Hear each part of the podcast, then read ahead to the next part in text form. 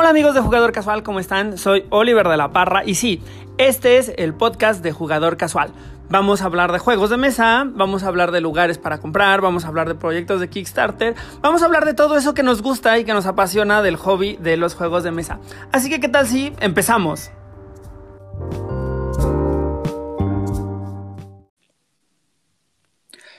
Hola amigos, ¿cómo están? Soy Oliver de la Parra. Quiero darles la bienvenida de nuevo a Jugador Casual, el podcast. Estoy muy contento de poder estar de nuevo con ustedes aquí platicando de juegos de mesa, pero lo que me emociona más es que debido a la magia de la tecnología vamos a poder estar reunidos de nuevo el equipo de Jugador Casual, así que por aquí andan Gio y el doctor. ¿Cómo están chicos? ¿Me escuchan bien? Sí, Oli, ¿cómo Sí. estás? Perfecto, Oli, Perfecto. todo muy bien. Hola, Doc. Qué ¿cómo bueno. estás? Hola, hola, hola. Me da gusto, chicos, tenerlos aquí reunidos, especialmente porque el día de hoy vamos a hablar de un tema que creo que a los tres nos gusta un montón y creo que además es un tema que le gusta mucho a la comunidad porque recibimos un montón de mensajes en, en el post eh, sobre el podcast. Hoy vamos a hablar de deck buildings. Uh, Woo. Sí, la verdad es que creo que ese es- este sí es un formato que creo que a los tres nos gusta mucho, ¿no? sí, a mí me apasiona bastante, honestamente. Sí, la verdad es que es un tema que disfruto mucho, este, por- sobre todo porque creo que es una mecánica muy flexible y creo que vamos a hablar de ahorita de varios ejemplos de, de juegos que, que han tomado esa mecánica y la han llevado a otro nivel partiendo de un modelo muy muy básico, ¿no? Sí. Entonces es- eso es algo muy interesante, muy padre de, de, ese- de esa mecánica.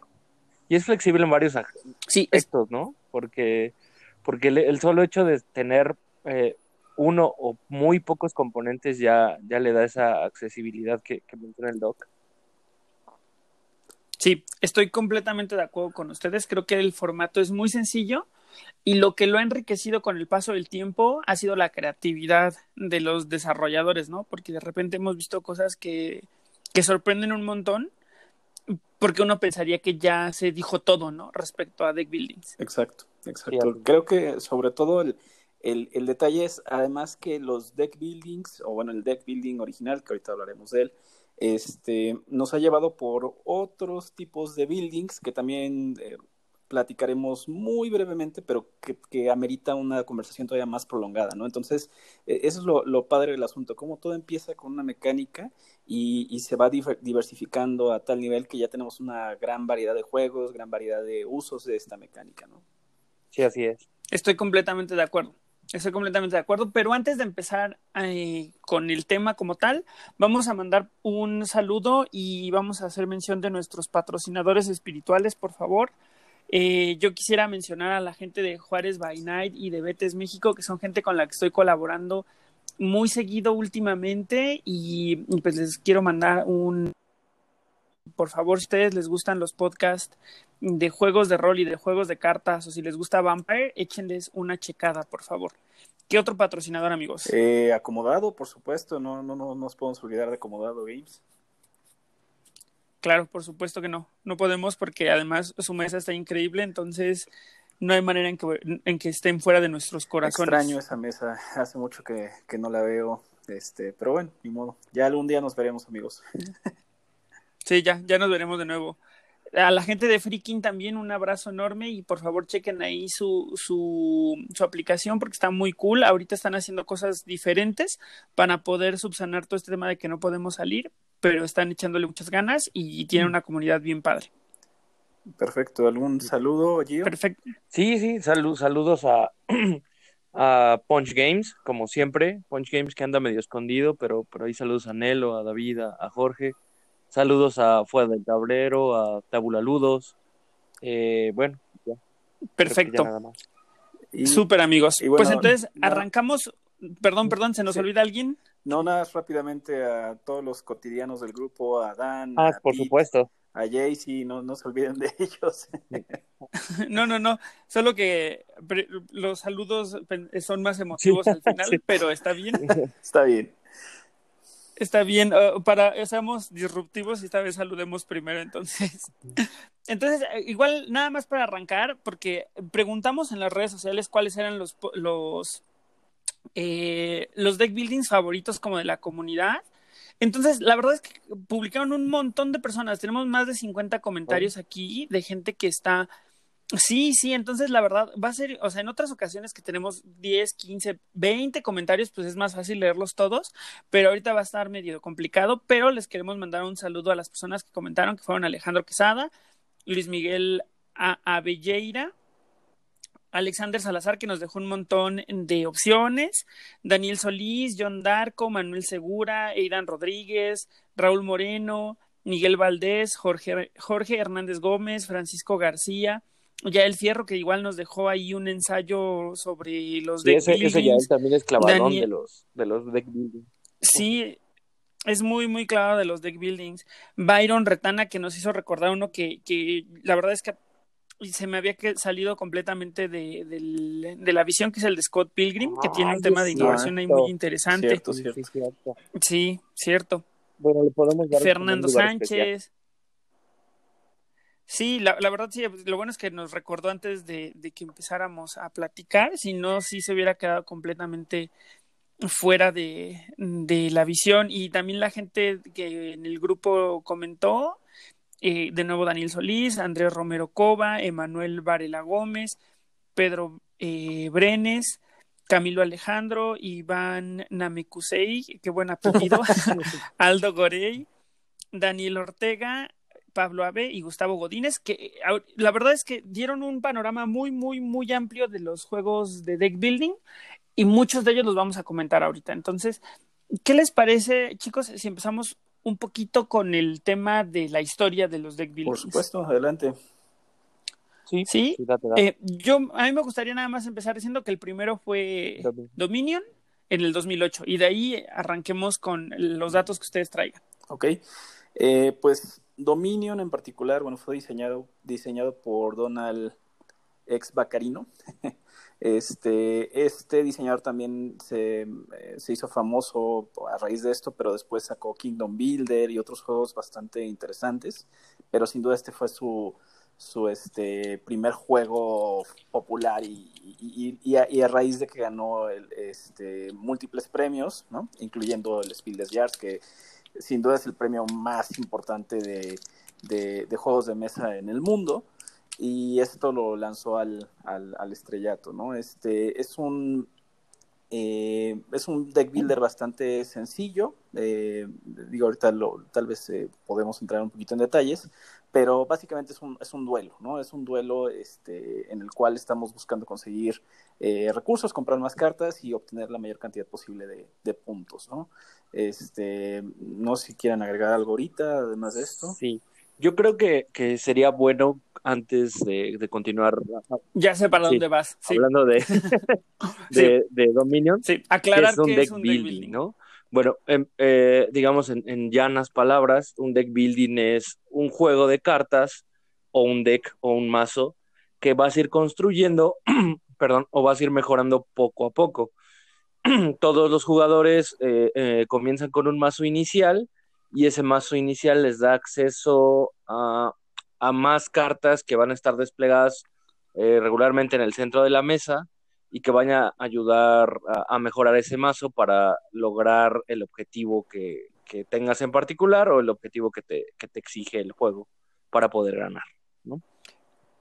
Justo, y creo que es una aclaración bien mm, interesante decir que un deck building o un deck builder no es un juego de TSG justo, donde tú construyes justo. tu mazo a través de comprar cartas. Sí, el diferenciador. O sea, Magic. Ajá.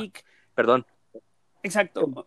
No, no, no. Magic, Pokémon, Yu-Gi-Oh, sí. Vampire, Eternal Struggle no son deck buildings, aunque parte del juego de esos, de, de esos que acabo de mencionar sí. es que tú armes tu mazo. A esos juegos se les llama eh, deck de construcción de mazo, que es diferente a, a, deck de, a un deck building.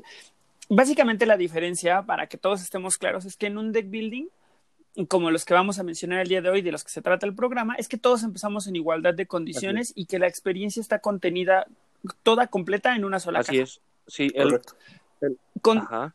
Con, hasta ahí de acuerdo, sí, sí. ¿no? Magic, eh, como ejemplo claro de un juego donde tú como jugador tienes que armar un deck para enfrentarte a otro jugador, no empiezas en igualdad de condiciones porque cada uno tiene su deck ya armado desde el segundo uno. Así es. Y el tema es que la experiencia no está contenida en una sola caja, ¿no? O sea, por ahí hay algunos formatos de Magic y algunos formatos de Yu-Gi-Oh! que te lo permiten, pero la naturaleza del juego o la esencia del juego no es esa, ¿no? Entonces, creo que eso es algo que vale mucho la pena remarcar porque varias personas por ahí comentaron Magic, comentaron Yu-Gi-Oh!, comentaron Pokémon.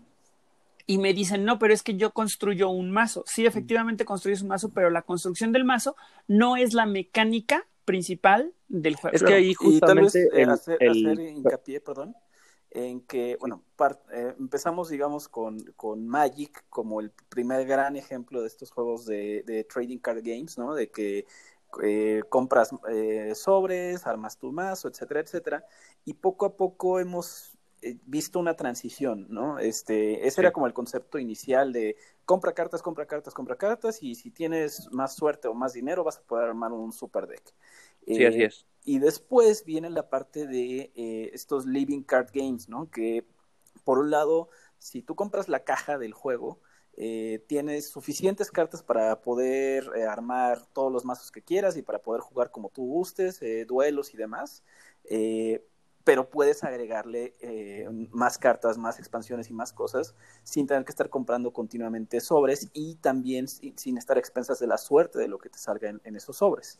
Y ya después todo esto hizo la transición completa hasta, hasta justo lo que estamos hablando ahorita, que, que, inició con Dominion, que es tener básicamente eh, en, en, en, tu, digamos, en tu propia caja el mazo inicial e ir comprando cartas de distintos, este, de distintas pilas, de distinto, por distintos medios para hacer tu mazo más fuerte durante el juego, ¿no? En, el momento en que estás jugando, que también es una, una aclaración importante, porque eh, todos, siempre que empieces el juego, siempre que inicies una partida, todos van a empezar en igualdad de condiciones.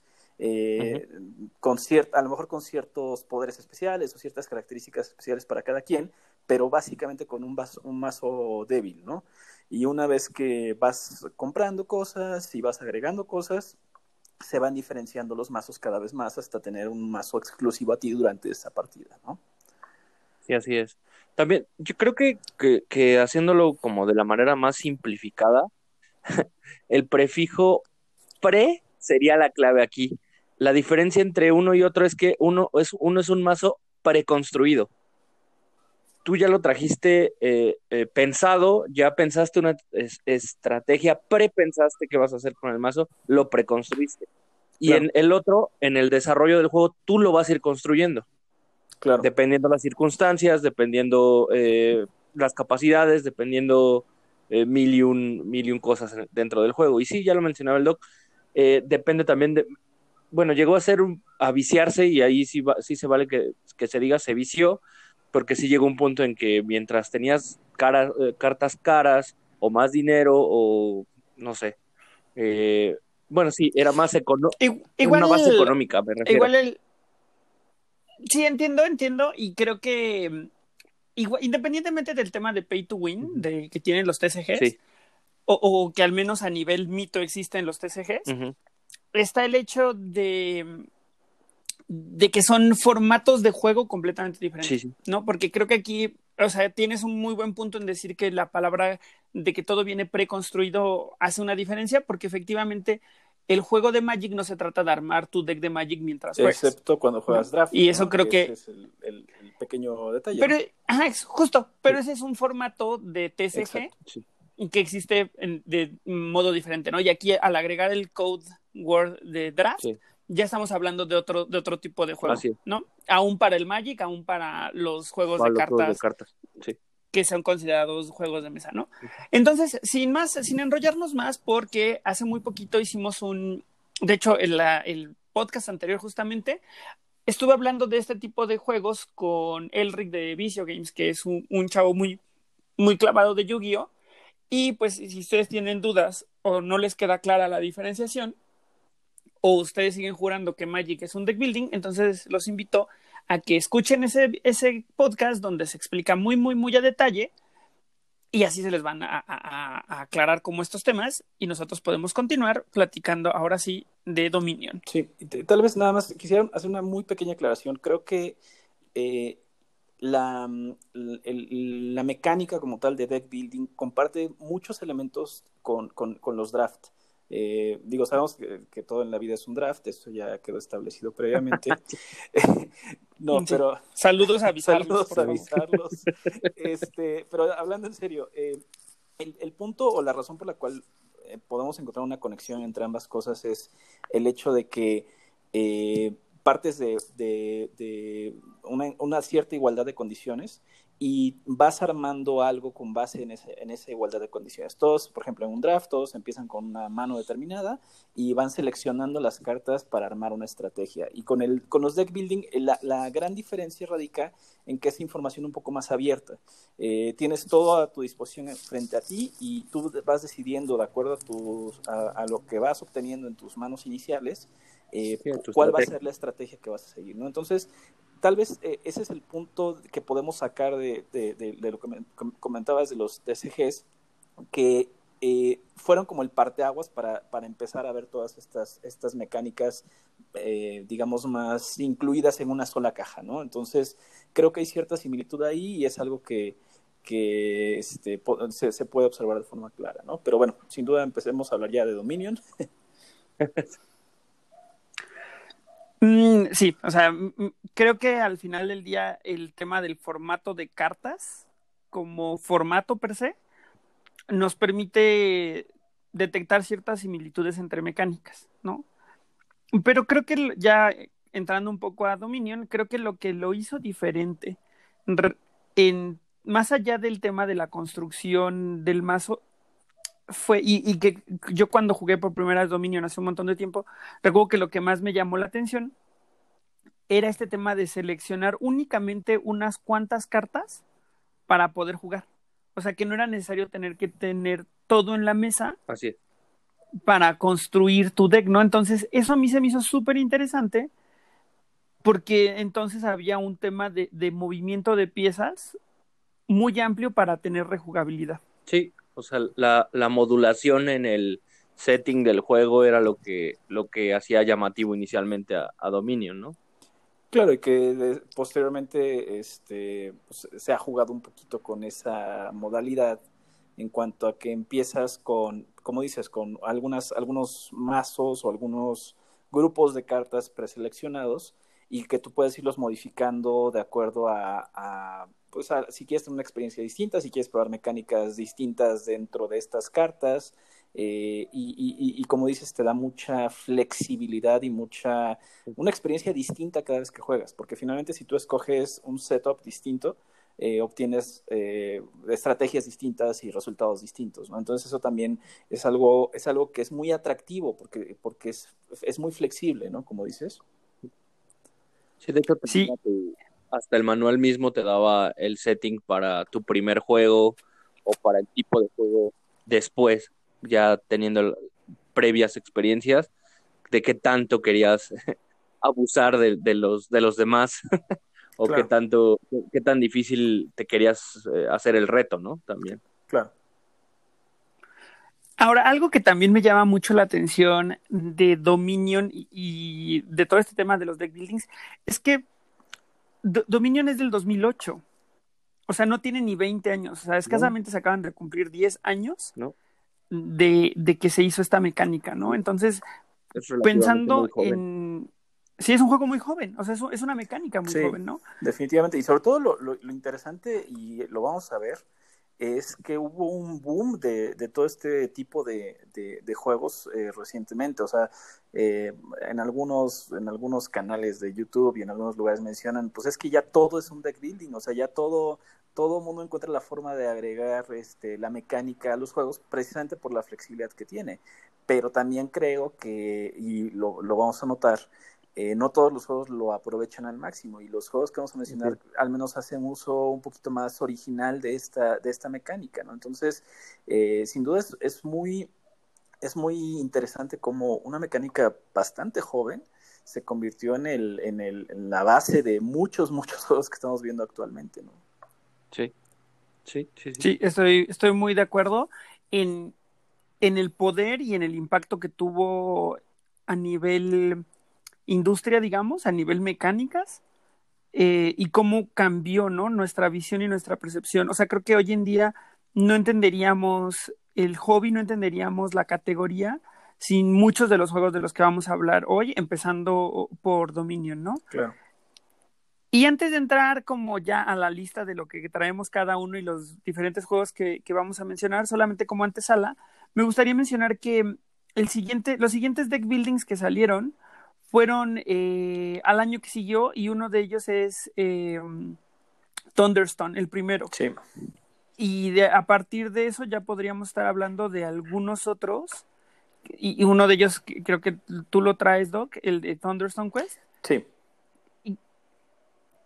Entonces, pues platiquemos de cuáles son los que más les gustan y vamos ahí sacando conversación entre todos. Perfecto, pues okay. no sé quién gusta empezar.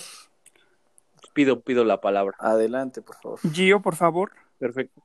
Pues no me voy a ir tan lejos, de hecho yo los traigo más o menos acomodados de forma cronológica. Me voy a ir dos años después de Dominion, me voy a ir al 2010 y me voy a ir a uh, un juego que a la vez está basado o inspirado en un videojuego, eh, el cual siempre va a tener su número de fans altísimo, que es Resident Evil, eh, y específicamente el deck building game. Eh, Resident Evil es un juego desarrollado por Bandai, extrañamente, para juegos de mesa, claro.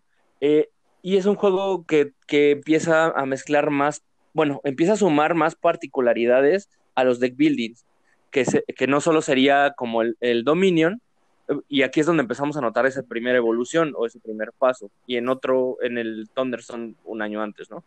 Donde empiezas a tener eh, personajes, y que esos personajes a su vez van a tener habilidades y esas habilidades te van a durar por el resto del juego. Entonces aquí ya está sumando la primera eh, disparidad o la primer, el primer diferenciador en un deck building. Bueno, aquí en, en, en, en el Resident Evil, eh, tú seleccionas, bueno, el juego te pide que lo selecciones al azar, tienes los personajes de siempre, Jill Valentine, Chris Red, Redfield, Claire Redfield, Rebecca Chambers, eh, Albert Wesker, todos los que se les ocurra, y a todos los fans que están allá afuera, se les, me, me van a estar este, siguiendo. Seleccionas tu personaje, eh, se hace otra, otra nueva particularidad que, que, creo, bueno, que nada más es como una ampliación al, al Dominion, sería que en vez de tener, no me acuerdo, ayúdenme aquí un poquito amigos, ¿cuántas pilas de, de, de cartas hay en, en Dominion? ¿Se acuerdan más o menos? No recuerdo en este momento. ¿En Dominion? La, Ajá, ¿nueve? La... Son seis, ¿no? ¿U ocho? Son... No sé. Deben de ser seis o nueve, yo creo, porque por la forma en la que se bueno. distribuyen, sí. Entre... Seguro no son seis, porque eran más. Me parece que son nueve. nueve sí. vamos, a, vamos a decir que son nueve. Bueno, Resident Evil por lo menos duplica ese número de pilas. Así. Hoy son un montón. Son un montón. Tenemos este eh, cuchillos, armas básicas, eh, habilidades, eh, o, armas avanzadas, curas, los sprites, ya saben, de primeros auxilios, las hierbas verdes, hierbas amarillas, y un montón de, de, cartas que proporcionan habilidades y, y, y, este, y mejoras. Como, como todo deck building, bueno, aquí vas a ir mejorando tu deck. ¿Para qué? ¿Para qué vas a mejorar el deck? Aquí va a haber otro deck aparte y en ese, ese deck va a ser llamado la mansión o vamos a llamarlo un stage, bueno, un stage como en los videojuegos, ¿no? Y esta mansión se va a ir explorando. Eh, aquí la, la, recomendación es que sí desde el principio estés eh, armando y evolucionando ese deck eh, para poder explorar. Eh, por ahí me acuerdo que, que muchos se aventuraban a hacer la exploración en los primeros turnos. ¿Qué hay? Bueno, para empezar, ¿qué hay en ese, en ese, en ese mazo de, de, la mansión o ese mazo que vas a explorar?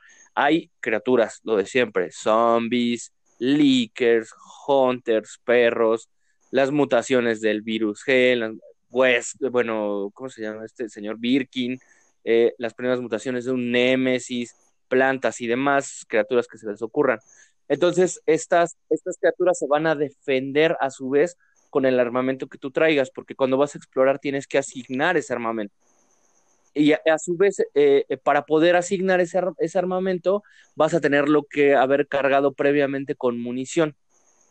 Las cartas de munición, a su vez, dan dinero, que, esas, ese dinero, pues, es la moneda o, el oro como tal, para poder adquirir nuevas cartas para mejorar tu deck. Y eso en particular es efectivo. No sé si ustedes tengan ahí una experiencia con ese juego. Bueno, sé que tiene ahí, un, perdón, un problemita que, fue que creo que salieron solo cuatro expansiones, si no me equivoco, fue Alliance, eh, mm, Mercenarios, y honestamente no me acuerdo de las otras dos. Y después eh, me parece que eh, Bandai perdió la licencia y dejó, dejó de sacar expansiones y bye. Ahora, el deck, el, este deck building, el primero y todos, sobre todo el primero, se cotizan carísimo. A los que están allá afuera, este, un saludo a Carlos, Carlos, Carlos Cuajo, que es el que tiene creo que todo menos las promos. Pues tiene ahí, no, les voy a decir dónde vive, porque tiene un, un, guardadito ahí pesado en todo eso, porque es, me acuerdo que cuando salieron, salieron entre 600 y 800 pesos. Ahorita el más barato, eh, el más barato y que he usado y que se lo escuché a un brother que lo estaba vendiendo, lo estaba vendiendo en 2.500 pesos. Sí, ¿no? De repente hay quien sale que, que, que, lo vende más barato, que lo puedes encontrar. El problema es que ya no hay. Aparte que es buen juego, a mí me gusta mucho. Es súper competitivo, es divertido por el azar, el azar de estar buscando en, el, en la mansión, por las habilidades que ya vienen, que ya tienen tus personajes, eh, por, la, por cómo vas haciéndolos crecer y haciéndolos más fuertes pero, pero también ya se volvió una, una reliquia y ahí una joyita que, que, muchos tienen, tienen guardados. Pues a mí la verdad es que ese juego me llama mucho la atención y mi única experiencia fue que justamente iba a jugar con Carlos y no traía completo para poder jugar, entonces ya habíamos puesto casi todo y nos dijo, hoy ¿saben qué? Siempre no. Entonces me nos dejó ahí a medias con ese juego y tengo muchas ganas de jugar. Como novia de pueblo. Este... Sí, colochones abajo nada más. Sí, de hecho eso también eventualmente sería un tema interesante para platicar de estos juegos que están ya fuera de circulación, que se han vuelto como piezas de colección y, y, y cuando, o sea, ¿Qué, tan, ¿Qué tan importante sería que, hubiera reprints ¿no? de, juegos tan, tan emblemáticos y tan significativos? Entonces, eh, sin duda, no, no lo he jugado, no lo he jugado, de hecho tengo ganas también de probarlo, pero es una, es un, por lo que cuenta Gio, pues es una experiencia bastante, bastante interesante, bastante divertida, ¿no? Suena padre, pero lo bueno es que conocemos a alguien que lo tiene, así que nada más sería cuestión de convencer a Carlos de que, que, lleve todo. De que ahora sí lo traiga completo. Exacto. Este, Doc, ¿tú qué traes? Pues curiosamente, de hecho, también eh, lo hice como un poco en orden, en orden cronológico, este, la lista de juegos, y precisamente quería hablar un poquito de Thunderstone. Realmente yo no he jugado ni la primera versión que fue Thunderstone original, ni eh, una segunda edición que fue Thunderstone Advance que salió, el original salió en 2009, el, el Advance salió en 2012, 2013, y eh, realmente el que conozco y el que con el que estoy más familiarizado es con Thunderstone Quest, que salió apenas hace un par de años, en 2018. Este, eh, lo, lo, más interesante de Thunderstone Quest, en primer lugar, es que eh, trata como de convertir la experiencia del deck building en un dungeon crawler. Entonces toma la parte de, de estar en la, en, el pueblo, eh, visitando ciertos edificios dentro del pueblo, algunos en, los que te puedes curar, algunos en los que puedes comprar ciertos eh, eh, aditamentos específicos. Y por otro lado tienes el calabozo. Y este calabozo tiene como algunos monstruos muy específicos, muy particulares que puedes enfrentar. para poder avanzar en el calabozo necesitas conseguir ciertos recursos. Uno de los más importantes es, es luz. Eh, porque conforme más te vas adentrando más al fondo del calabozo, eh, en teoría o, temáticamente está más oscuro y necesitas tener este quien ilumine. Algunos de los personajes que tienes, algunos de los héroes que, que reclutas, eh, dan algo de luz, pero también puedes tener, comprar linternas, más, más, que linternas, antorchas, pues. Este, lo, lo, padre de este de Thunderstone Quest es que em, es una experiencia muy este eh, digamos concentrada digamos eh, la experiencia del, del dungeon crawler eh, con la parte del, del, este, del estar en el pueblo. Eh, puedes además eh, ir subiendo el nivel a tus, a tus héroes. Entonces empiezas obviamente con, con, héroes básicos que te dan un poco de ataque, un poco de dinero para comprar, etcétera. Y eh, puedes irlos con, con, el uso de experiencia haciéndolos más fuertes y te dan habilidades más potentes y, y, esto te permite avanzar más dentro del calabozo. también puedes comprar obviamente armas, puedes comprar este, una, gran variedad de, de aditamentos especiales y esto te permite igual tener más éxito en esta parte. Tal vez la, crítica que yo, le, yo tendría para Thunderstone Quest en, particular es que es un juego que básicamente es como un solitario, pero en grupo, ¿no? Cada quien está haciendo lo suyo, hay muy poca interacción entre jugadores. Este, no es como tal cooperativo, es francamente competitivo, pero eh, acaban de sacar hace, hace unos meses una variante que es cooperativa eh, incluso un modo solitario, porque estrictamente hablando no se puede jugar en modo solitario, la versión, la versión básica, digamos. Eh, y esa es una, una, este, parte que me gustaría probar, porque parece ser un juego que, que, puede funcionar muy bien en modo solitario, ¿no?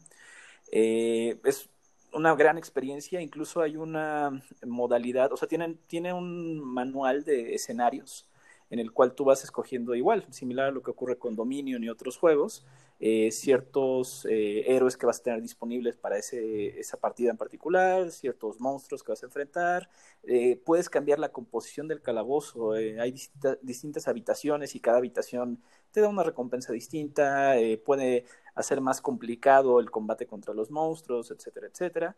Y vienen todos estos escenarios y hay una modalidad que se llama Epic, y esa modalidad básicamente junta todas las cartas del juego en, en, eh, para que estén disponibles en cualquier, en cualquier momento. Entonces, es una experiencia masiva porque, pero muy interesante porque tienes mucha variedad. En, un en una sola partida puedes ver muchos héroes, muchos monstruos, muchos eh, aditamentos que no ves normalmente eh, si lo haces de forma más estructurada. Y funciona muy bien y es muy divertido. Entonces, es un juego que recomendaría mucho. En particular, si son grupos pequeños, dos o tres personas, funciona muy bien. Cada vez que agregas a una persona más, le agregas como unos 30, 35 minutos al juego. Entonces, mientras más grande sea el grupo, más, más, largo va a ser la, más larga va a ser la partida.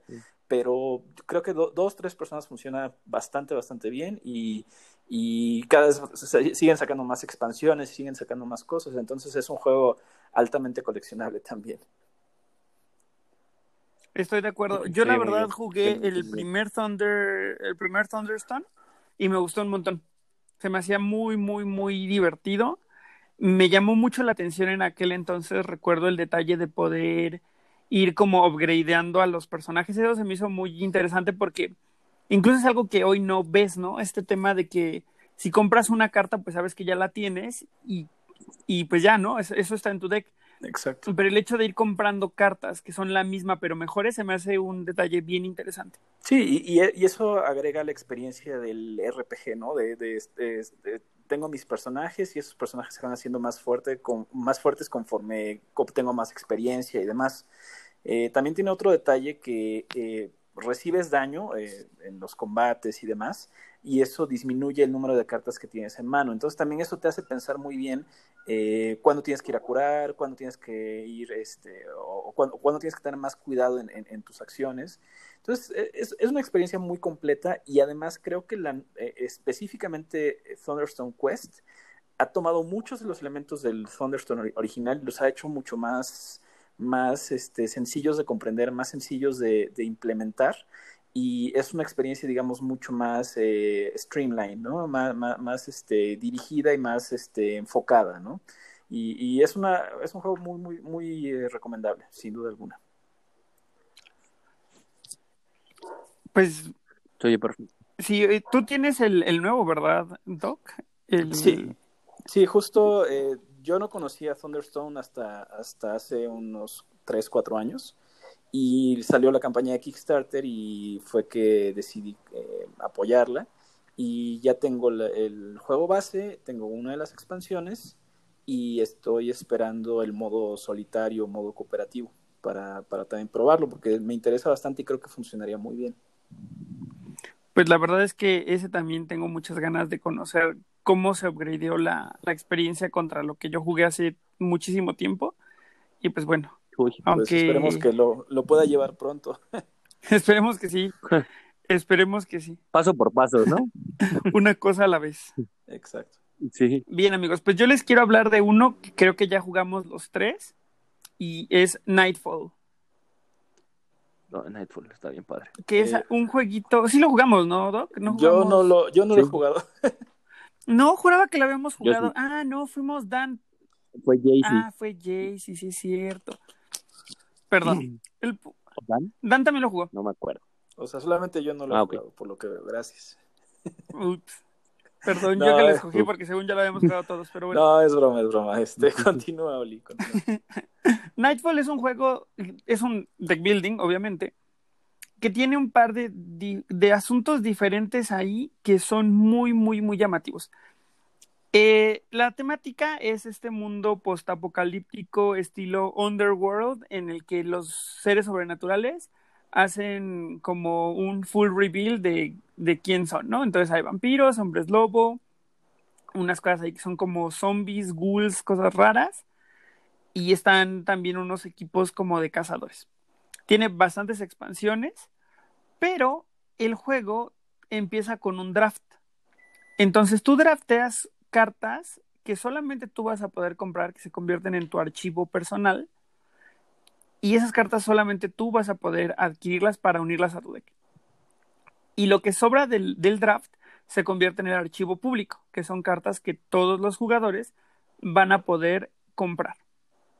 Ahora, es un deck building que en términos de, o sea, sí construyes tu deck con lo que compras de estas cartas, pero el turno a turno es muy diferente a los demás juegos.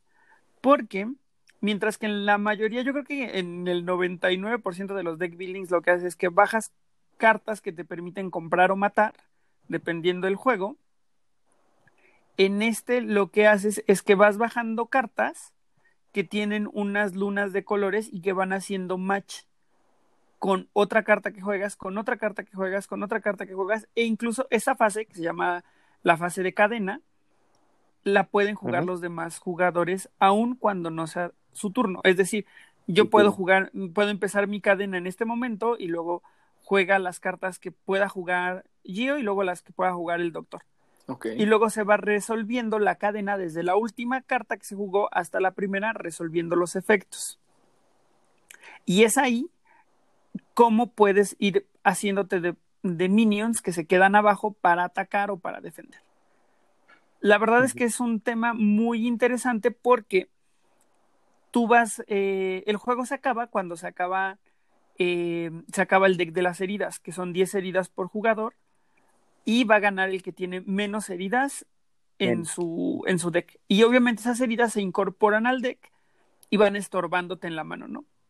La verdad es que es un juego que en términos de temática me parece muy diferente, muy innovador y, perdón, en términos de mecánica y en términos de temática es una temática que a mí me, me gustó un montón. Ok. Suena, interesante, de hecho, tengo, tengo Mm. ganas de probarlo ya. Gracias, Oli, por antojarme el juego y no conocerlo previamente. Perdón, amigos, pero de esto se trata un poco, pues. Pero tú que ya lo jugaste, yo, ¿qué te pareció a ti Nightfall? A mí me parece un juegazo, también me parece un juegazo. El tema único que, te, podría tener con Nightfall es que hay muy poquito, digo, yo sé que está modulado de esa manera para que sea así el juego y en el desarrollo se note, pero siento que hay muy poquito de dónde agarrar en cierto, en cierto momento, o sea, no hay tanta, tantas opciones eh, como para poder eh, mejorar tu mazo. Digo, lo, lo, pero tal vez podría haber un poquito más de opciones para, para poder intentar, porque yo, al menos yo, sentí que en el primer juego me trabé un poquito, igual y también fue mi, mi lentitud por no, por no entender bien el juego, pero sentí que me trabé un poquito y que los demás estaban avanzando más rápido. A veces no sé si es tan bueno comprar tanto de tu mazo o comprar de lo, del mazo público, bueno, de los mazos públicos. Yo, yo esa vez me di cuenta que era mejor comprar del público que de mi mazo. O sea, mi mazo también no me benefició por la, por la suerte, ¿no? pero es lo único que le, que le podría criticar y, y, le podría criticar poquito, ¿no? O sea, tampoco es que, que sea algo que, que, haga, que lo haga un mal juego en realidad. Yo creo que es un tema de curva de aprendizaje, porque creo que con las personas que lo he jugado han experimentado cosas similares a las que te pasó a ti. Porque ya es después en el desarrollo en el que dices, ah, debí de haber escogido tal o cual carta para hacer match con las lunas a la hora de encadenar. Entonces creo que no es claro. un tema como exclusivo tuyo, creo que es un poco como la curva de aprendizaje del juego. Sí, hay ciertos juegos Gracias. que castigan un poco, un poco más el no tener conocimiento de, del juego, o sea, que no es tan accesible de primera instancia. Y, y a lo mejor es un poquito lo que le pasó a, a Gio en este caso, ¿no? Estoy de acuerdo. Sí, bien triste. Gio, ¿qué otro juego nos traes hoy? Bueno, pues nos vamos a saltar otra vez cronológicamente dos años después de, de Resident Evil. Ahora nos vamos a ir al 2012 y va a ser otra adaptación, otro juego que fue bajado, o bueno, o que se basó, pero ahora ya no va a ser en un videojuego, ahora va a ser en cómics. Ahora les voy a hablar de un juego que todos ustedes han jugado, que todos, o la gran mayoría de mis amigos dentro de la comunidad y la comunidad en general ha jugado, que es el, el DC eh, Comics Deck Building Game, ¿no? Todos lo conocen perfectamente. Eh, bueno, que es, es un juego eh, que está basado obviamente en todo el universo de DC, donde más o menos vamos a repetir la, la misma, uh, la misma base que en el anterior. Vamos a seleccionar un, un personaje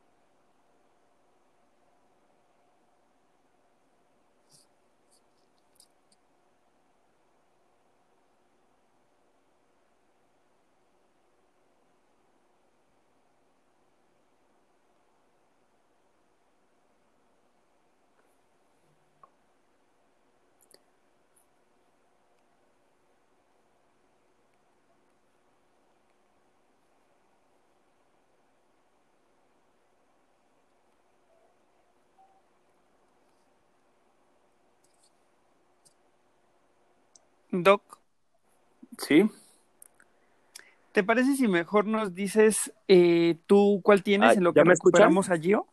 Sí, por supuesto. Perdón, este... ¿hasta, ¿hasta dónde me ya, ya te escuchamos, amigo. Ya te escuchamos de nuevo. ¿Quién sabe? Voy a empezar otra vez, ¿les eh, parece? Eh, hasta el, el principio.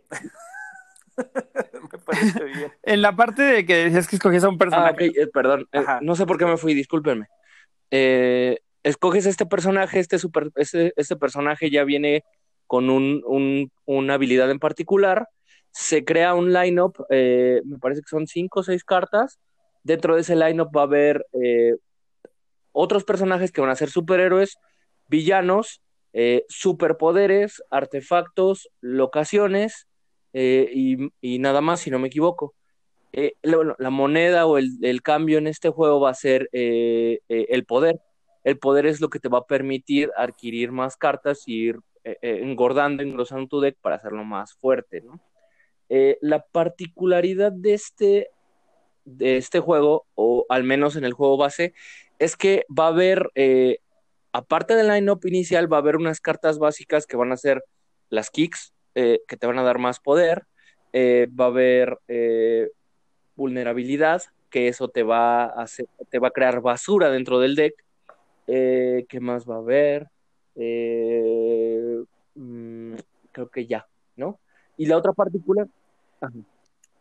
Hay algunas, ah, bueno. hay algunos que tienen sí, eventos. Sí, o sea, es que sí, el es tema es que es un juego tan vasto que sí, entre sí, ya con, ya con ahorita que se me vengan a la mente más cosas que se pueden hacer, pero en su forma más básica es eso.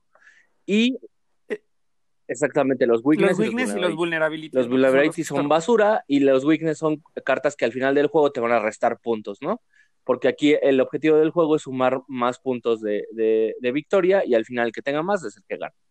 Otra particularidad en el juego base, por lo menos, es que va a haber este un supervillano al que todos van a poder derrotar. Y ese supervillano eh, te se va a añadir a tu deck una vez lo derrotes y a su vez esa carta va a tener habilidades que están un poquito más rotas que, que las habilidades de, del resto de las cartas. Eh, una vez se libera este supervillano, el siguiente supervillano, este supervillano afecta a todos, ¿no? Es como un evento y ese evento les hace daño a todos.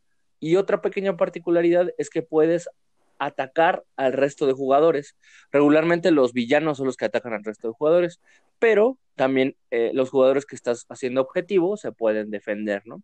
Y a veces las defensas generan cierta estrategia o te dan algunas, alguna ventaja. De igual forma los ataques, ¿no? Bueno, como, como ya el Doc y Oli, Oli lo decían, pues sí, tiene muchísimas expansiones, tiene muchísimas bases, eh, otros juegos base, el, el Confrontations, que, que, hace que sea de dos contra dos o de uno contra uno, tiene eh, los Teen Titans, tiene el Forever Evil, que el Forever Evil es jugarlo a la inversa, ahora tú eres un villano o un supervillano derrotando superhéroes con otra particularidad eh, que tiene. Están las mini expansiones que son que trae a los personajes clásicos, eh, que tiene a las aves de presa, que tiene a ¿qué más? Ayúdenme ahí porque ya no me acuerdo. Ah, que tiene Watchmen, Watchmen que, que, que, Pues, que te, que te que ajá, genera Watchmen. o, adhiere Watchmen, la sí. modalidad de roles ocultos, ¿no? Que eso está padre, eso, eso, eso me gustó mucho. Sí, Ajá, sí. que jugamos súper mal, Y- pero sí, sí, fue muy divertido. Sí, Que de hecho, saludos a Jaycee, que es ahí, muy, Jaycee, muy fan del, del juego también. Y saludos a los Geeks on Fire, que también son fans. Sí, Sí, ahorita, ahorita, Leo, ahorita se va a molestar con lo que voy a decir, pero bueno. Ya sé a dónde vas. bueno, pero Sí. a favor de Jay sí se Pero bueno. con casi todo. Eso es cierto. Algo que me gusta de ese juego de DC es Ah, que lo sí. han llevado, bueno, Cryptozoic lo ha llevado a Sí. territorios bien inesperados, ¿no? Porque no, no se ha quedado contenido en el tema de DC. Hemos visto cosas que escapan ligeramente de DC, como los dos de Teen Titans, que están, eh, eh, bueno, mejor dicho, el de Teen Titans Go, Sí. que está basado en la caricatura y que es muy humorístico, pero muy buen juego. Y luego está el otro de el de Ricky Morty, que también ya no tiene nada que ver con los héroes de DC Comics, pero tiene el mismo formato, entonces puedes combinarlo. Ajá. Y mi favorito de todos, ajá, claro, mis favoritos Ah, el son los de Street Fighter Cartoon también es y muy el bueno. Street Fighter. Ah, bueno, hay que mencionar que ese, ese, eso que permite generar esa fusión es el Kerberos System, ¿no? Si no me equivoco. Entonces, todas las cajas de, ajá, Sí, de Cryptozoic sistema de, de que traen el logo o el sello de Kerberos System son las que se permiten fusionar entre sí. Sí, es correcto. Eh, sí, la verdad es que es, es un juego que me gusta, o sea, puedo decir que me gusta bastante. Eh, eh, la gran variedad de, de modalidades y de cosas que han ido agregando con las expansiones sin duda le da un, un extra para todos los fans de, de DC. Y creo que está, o sea, es mecánicamente está muy bien implementado. Tengo un poco de dudas en lo particular, en lo personal, de, en cuanto al, al, a la integración temática en mucho, en no, no en todos los casos, pero en algunas de las, de las instancias siento que como que le falta algo que con las expansiones ha ido mejorando, pues sobre todo cuando hablan de, de, de Forever Evil y otras expansiones que le dan un, un pequeño giro a lo que, a lo que habitualmente hace el juego. Eh, pero sí me agrada, es un, es un buen juego, lo disfruto, las veces que lo hemos jugado lo he disfrutado bastante. Eh, y me gusta, por ejemplo, el formato de Confrontation de dos contra dos es bastante, bastante entretenido y está padre que puedan colaborar y todo está más, Sí, más sí. entretenido. La verdad es que creo que es un juego que ha sumado tantas cosas que de repente algunas están Sí. buenas y otras son medio me. ¿Saben? O sea, ya Sí, hay tantas claro. expansiones y han, se han esforzado tanto por ser creativos en, en la suma de mecánicas que algunas que he probado sí siento como que no aportan, ¿eh? O sea, digo, el juego Creo es muy que bueno, ahí si sí no, no, tengo si ningún no te tema. robó. Ajá. Sí estoy, sí estoy de Sí, acuerdo. si no te robo tantito la palabra. Sí, sí, date, date, Ah, date. perdón, date. solamente para solo para cerrar mi idea. Ay, No, perdóname. no, mejor tuyo, porque ya lo olvidé. Que- sí, que iba a decir que, que acompañado a lo que, a lo que tú comentabas, sí me acuerdo, porque yo también, no fue un, un mal sabor de boca del todo, pero si no me equivoco fue con Birds of Prey, que tiene una, una modalidad de, de, de voltear y, bueno, un tap y tap más o menos.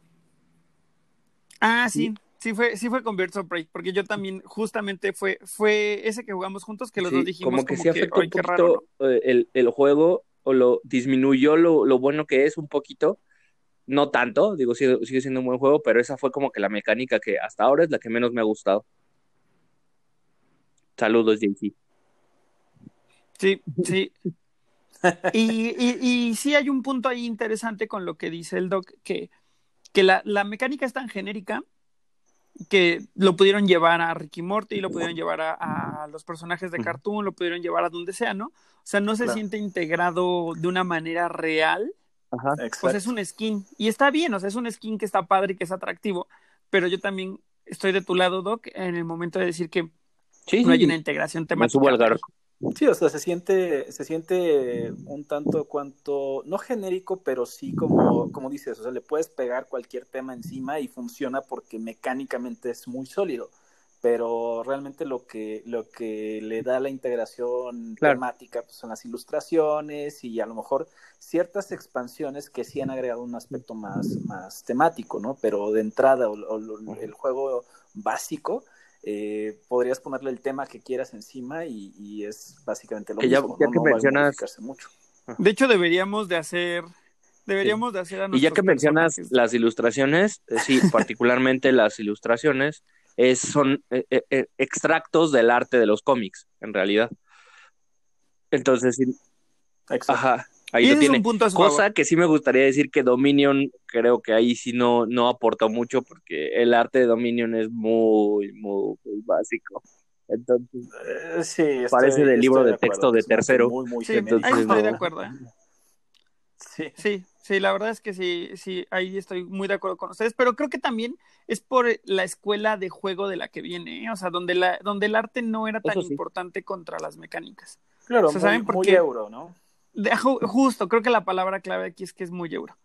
Eh, Doc, ¿tú qué juego nos traes aparte Pues, de, de como- Thunderstone? Como a mí me gusta la controversia, este, y sé que esto, insisto, va dirigido Patrocínanos, Jay-Z. Jay-Z, un abrazo. Este, patrocínanos, Jay-Z, por favor. Eh, a mí eh, me gustaría hablarles de Legendary, a Marvel Deck Building Game. Eh, en lo personal, y quiero ser muy claro, me gusta más Legendary que el, deck building de DC, pero va más en, el enfoque de que es un juego 100% cooperativo, ¿no? Eh, lo padre de, este, de Legendary es que es una experiencia que en mi, en mi opinión, de nueva cuenta, sí se siente más temático porque tienes eh, de entrada el, el, objetivo de trabajar en equipo, ¿no? El, el tener a, a, cada quien controlando a determinados héroes, determinados, este, eh, determinadas eh, combinaciones de héroes para conseguir el objetivo de derrotar a los villanos, cómo, lo, cómo empiezas con los villanos más pequeños, pero eventualmente pensando en el Mastermind, que es el, el, el gran villano de, de, este, de, de, de, la partida en particular, que puede ser villanos clásicos como Red Skull o este, Thanos o una gran variedad, que también hablaremos un poquito de expansiones porque hay muchísimas. Eh, y también que meten la parte de los skin twist, ¿no? De, eh, de los skim y los twist, y que son como cosas que pueden pasar durante el juego que modifican la partida y tienen también varias, varias opciones dentro de estos skins. Entonces, el, el, el objetivo básico del juego es cooperativamente eh, eliminar al, al, al, villano principal, al mastermind. Eh, van apareciendo villanos menores que si no haces algo al respecto eh, te, van quitando eh, héroes disponibles, eh, van, pueden secuestrar civiles. Digamos que en, en, lo particular considero que es una experiencia un poco más temática y, funciona muy bien, en, eh, lo, como les comentaba, la, experiencia desde el punto de vista cooperativo. Que a veces esa es la disonancia que, que percibo con, con, DC, porque todos son héroes, pero se pueden atacar o se pueden hacer daño, cosas por el estilo. Mm. Cosa que no me resulta muy lógico. Y acá, acá no, acá es eh, está, incluso cooperas con otros para que tú juegas una carta y hace más potente la carta del otro. Entonces, eso le da, le da muchos extras a, a, a, al, al, modo de juego y, y a, la temática como tal. Eh, eh, Jay-Z es un gran apasionado de DC, entonces seguramente no está muy de acuerdo con lo que estoy diciendo, pero en lo personal, en lo personal creo que es un juego un poquito más, eh, eh, que, se puede, que se disfruta un poco más, ¿no? Eh, también hay que comentar que hay una gran variedad de expansiones, incluso también sacaron su, expansión este, de villanos o su juego standalone de villanos. Entonces, eh, igual, la misma situación que comentaban con DC, eh, tiene, eh, en lugar de controlar, controlar a los héroes, controlas a los villanos y enfrentas a uno de los héroes, ¿no? Entonces, eh, siguen saliendo expansiones para, para, Marvel Legendary. Hasta hace unos meses vi por ahí que salió alguna expansión. Este, hay algunas muy buenas, hay algunas eh, más o menos, pero todas han agregado mecánicas interesantes y, y algunas son hay Civil War, ¿no? disfrutables, ¿no? Eh, Hay Civil War, por ejemplo, y, y, y, también eso que genera más interacción entre, entre los personajes, entre los jugadores, ¿no? Eh, y, y en general es un juego que disfruto mucho, que es muy temático y también, curiosamente, también han entrado en esta cuestión de vamos a tomar las mecánicas básicas y vamos a hacer otros deck builders, ¿no? Y sacaron el de Alien, por ejemplo, que es nah, tal vez uno de los más temáticos. Ese juego que, es súper difícil, amigo. Súper difícil. Es, es muy sí, difícil, bastante. pero es muy temático. O sea, pero también sí, en lo difícil y en lo temático, Ajá, vive sí que es, es un juego bien divertido. Es divertidamente difícil. Exacto. Exacto. Y es que tal vez el, el punto eh, de, de, estos juegos en particular, de este sistema de Legendary, es que sí te meten un poco en la franquicia en la que, de, de la que estás, este, de la que está eh, ambientado el, el, juego, ¿no? Y Alien en particular, eh, literal vas, vas experimentando cada una de las películas de Alien. Entonces, la una partida es la, la primera película de Alien y cuáles son los objetivos que tienes que ir consiguiendo. Y, y, y, lo implementaron muy bien, ¿no? Eh, entonces, todo el sistema Legendary en lo particular me parece muy interesante, eh, lo disfruto mucho y Marvel en particular es, es, pues sí, me gusta mucho Marvel, pero sí creo, y, independientemente de eso, que para mí es un ay, juego sí, superior al, al, de DC. Ah, es que, es que de ese, perdón, es que Jay Z interceptó perdón. la llamada, amigos, perdón. eso fue lo que ocurrió. Mm, yo jugué Legendary hace mucho, mucho tiempo. Y la primera vez que lo jugué, no lo disfruté tanto. Lo disfruté hasta que lo jugué con expansiones. Y ahí fue cuando realmente le agarré la onda y el gusto al jueguito. Y la verdad es que es una experiencia muy diferente a los deck buildings regulares. O sea, este tema de coordinación entre para lograrlo como equipo es algo que claro. además no se percibe muy normal sí. entre los deck buildings, ¿no? Exacto. Que de hecho tú vas a hablar de uno que también tiene un poquito de ese, de ese flavor, ¿no? De vamos a ayudarnos un poco y, y, y no es tan, tan eh, no es, de entrada no es, no es competitivo, pero además eh, es muy importante la cooperación. No solamente es vamos, estamos juntos tratando de derrotar a este villano, sino que activamente te, te, te tengo que ayudar para que no te vayas a morir o para que no, no vayas a, a, a sí, o para que para que todos podamos ganar. Ajá. Exacto, entonces, eh, en lo personal, insisto, eh, es una experiencia eh, muy agradable, muy interesante. Estoy de acuerdo que las expansiones sin duda le dan un extra fantástico, Dark City y otras expansiones menores agregan muchas cosas y definitivamente el juego base pues sí se queda un poquito, es un poco sencillo, es un poco, no es, no es un juego muy complejo que digamos, pero, pero se disfruta mucho, ¿no? En lo particular creo que es, es si alguien quiere una experiencia cooperativa con deck building, creo que no, no, no tiene que pensarlo mucho, es una gran experiencia. Estoy completamente de acuerdo. ¿Y quién tiene Legendary para armar nuestra noche de deck buildings? De hecho, yo tengo Legendary, entonces eh, podemos jugar. Este, Los Tabula tienen, tienen el de. Estaría bueno. El de Alien, de hecho. El de Alien. ¿no? Saludo. Y sí, sí, es bien difícil. Y sí es bien temático Saludos. cuando a uno de tus amiguitos se le sube un cochino facehugger y se lo tienes que estar quitando a ver a qué hora porque sí. te atoras en el juego y es de, ay, se va a morir, se va a morir. Exacto, exacto. Nos va a cargar o sea, a todos. Ese, ese, es el punto, ¿no? Y, y, de hecho sí tengo muchas ganas de jugar de nuevo el de Alien porque lo jugué una vez y está, y sí está difícil. complicado, pero muy, muy, sí, pero muy entretenido, muy entretenido. Pues yo, aprovechando que ya spoilereaste un poco que voy a hablar de uno Sorry. cooperativo, no, está bien, porque además creo que hasta temáticamente va de acuerdo.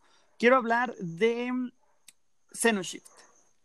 Que Xenoshift fue una campaña que salió de Kickstarter de, de, de Common. Ese aún está más perdón? difícil que, que el Legendary de. Eh, ese es muy difícil, sí. Sí, creo que, creo que realmente es de los juegos más difíciles cooperativos que he jugado ever. ¿eh? O sea, sí. y donde, donde sientes que tienes esperanza, claro, sí, no es sí, siempre el referente no va a ser Kikas, ¿verdad? Sientes que vas a morir. Es que Kikas Sí, es un tema ahí muy malvado, porque no solamente, bueno, ya creo que ya lo habíamos Sí, mencionado en algún, podcast en algún anterior. podcast, ¿no? Que Sí, en el de, en el de Común. Que a mí me sigue Ah, sí, gustando, ¿eh? A mí me sigue gustando. Yo creo que sí le tenemos que dar otra oportunidad. Digo, o sea, los entiendo muy bien ustedes, y sí es cierto. Por ahí, ahí me por cuentan ahí cómo este, les hay alguien que, que sí también me va a apoyar en la comunidad, pero, pero sí, sí, sí, sí creo que se le debe dar otra oportunidad a Kikas, perdón. Cierro paréntesis. Está bien, No, está, está bien. bien, digo, aceptamos que existen los masoquistas en el mundo. Ahí- lo- Ahí lo nos cuentas cómo les fue con esa oportunidad. Exactamente. Pues les contaba de Xenoshift, que es, fue un proyecto de, de Cool Mini or Not eh, en un Kickstarter, al cual comparado con los otros no le fue con los mismos números, Oigan, oigan. pero inteligentemente el doc Oigan. mencionó que pues es un tema de formato, ¿no? Eh, aquí el tema es que efectivamente es un deck building que tiene un montón de diferenciaciones mecánicas eh, contra el, el común de los deck building, ¿no? El- lo primero es que, eh, bueno, la temática es que estás eh, en un planeta nuevo, estás Sí. haciendo una colonia y necesitas proteger a tu base de, porque cada jugador tiene una base diferente, tienes que proteger a tu base de las criaturas endémicas del planeta que acabas de invadir. Y resulta que estas criaturas son súper, súper mal pedo y están ahí todas monstruosas. O sea, en vez de, sí, en vez de invadir un, país, un planeta así desolado o con criaturas bonitas, resulta que escogiste el que tiene las criaturas más, más malvadas y con los nombres más horribles. ¿Se acuerdan de algún nombre? Yo me acuerdo una que se llamaba, creo que Brain Soccer, algo así. O sea, Sí, hay, hay muchos nombres así muy, Ah, muy extremos. No, ya me acordé que esa no vez que lo jugamos, perdón, Doc, dijimos que los nombres que tenían eran como bandas de death y de, de, de, de gore metal, ¿no? de Death Metal. Sí, totalmente. Sí. Totalmente, totalmente. Sí. Black metal, death metal y todo eso. Es que a todos se supone que les ponen los nombres basados Sí. en lo que hacen. Entonces, como todos hacen unas cosas horribles, Destripadores y sí, ajá, destripadores. O sea, el, el- el mejor ejemplo que. El mejor ejemplo que puedo poner es eh, la película de Avatar llevada al extremo, ¿no? Este, y en este caso tú, nosotros somos los soldados que estamos queriendo este, obtener recursos de, de, de Avatar, del planeta de Avatar, no me acuerdo cómo se llama. Este, ah, es es la- el mismo concepto, ¿no? Estamos eh, tratando de explotar los recursos de este, de este planeta y la población local, en este caso todos los monstruos de ahí, eh, pues básicamente no, no les gusta que estemos ahí, ¿no? Sí, es real. Y no les gusta que estemos ahí y por lo tanto, como todos somos del, de la misma tropa invasora, digamos, entonces hay un tema cooperativo muy interesante.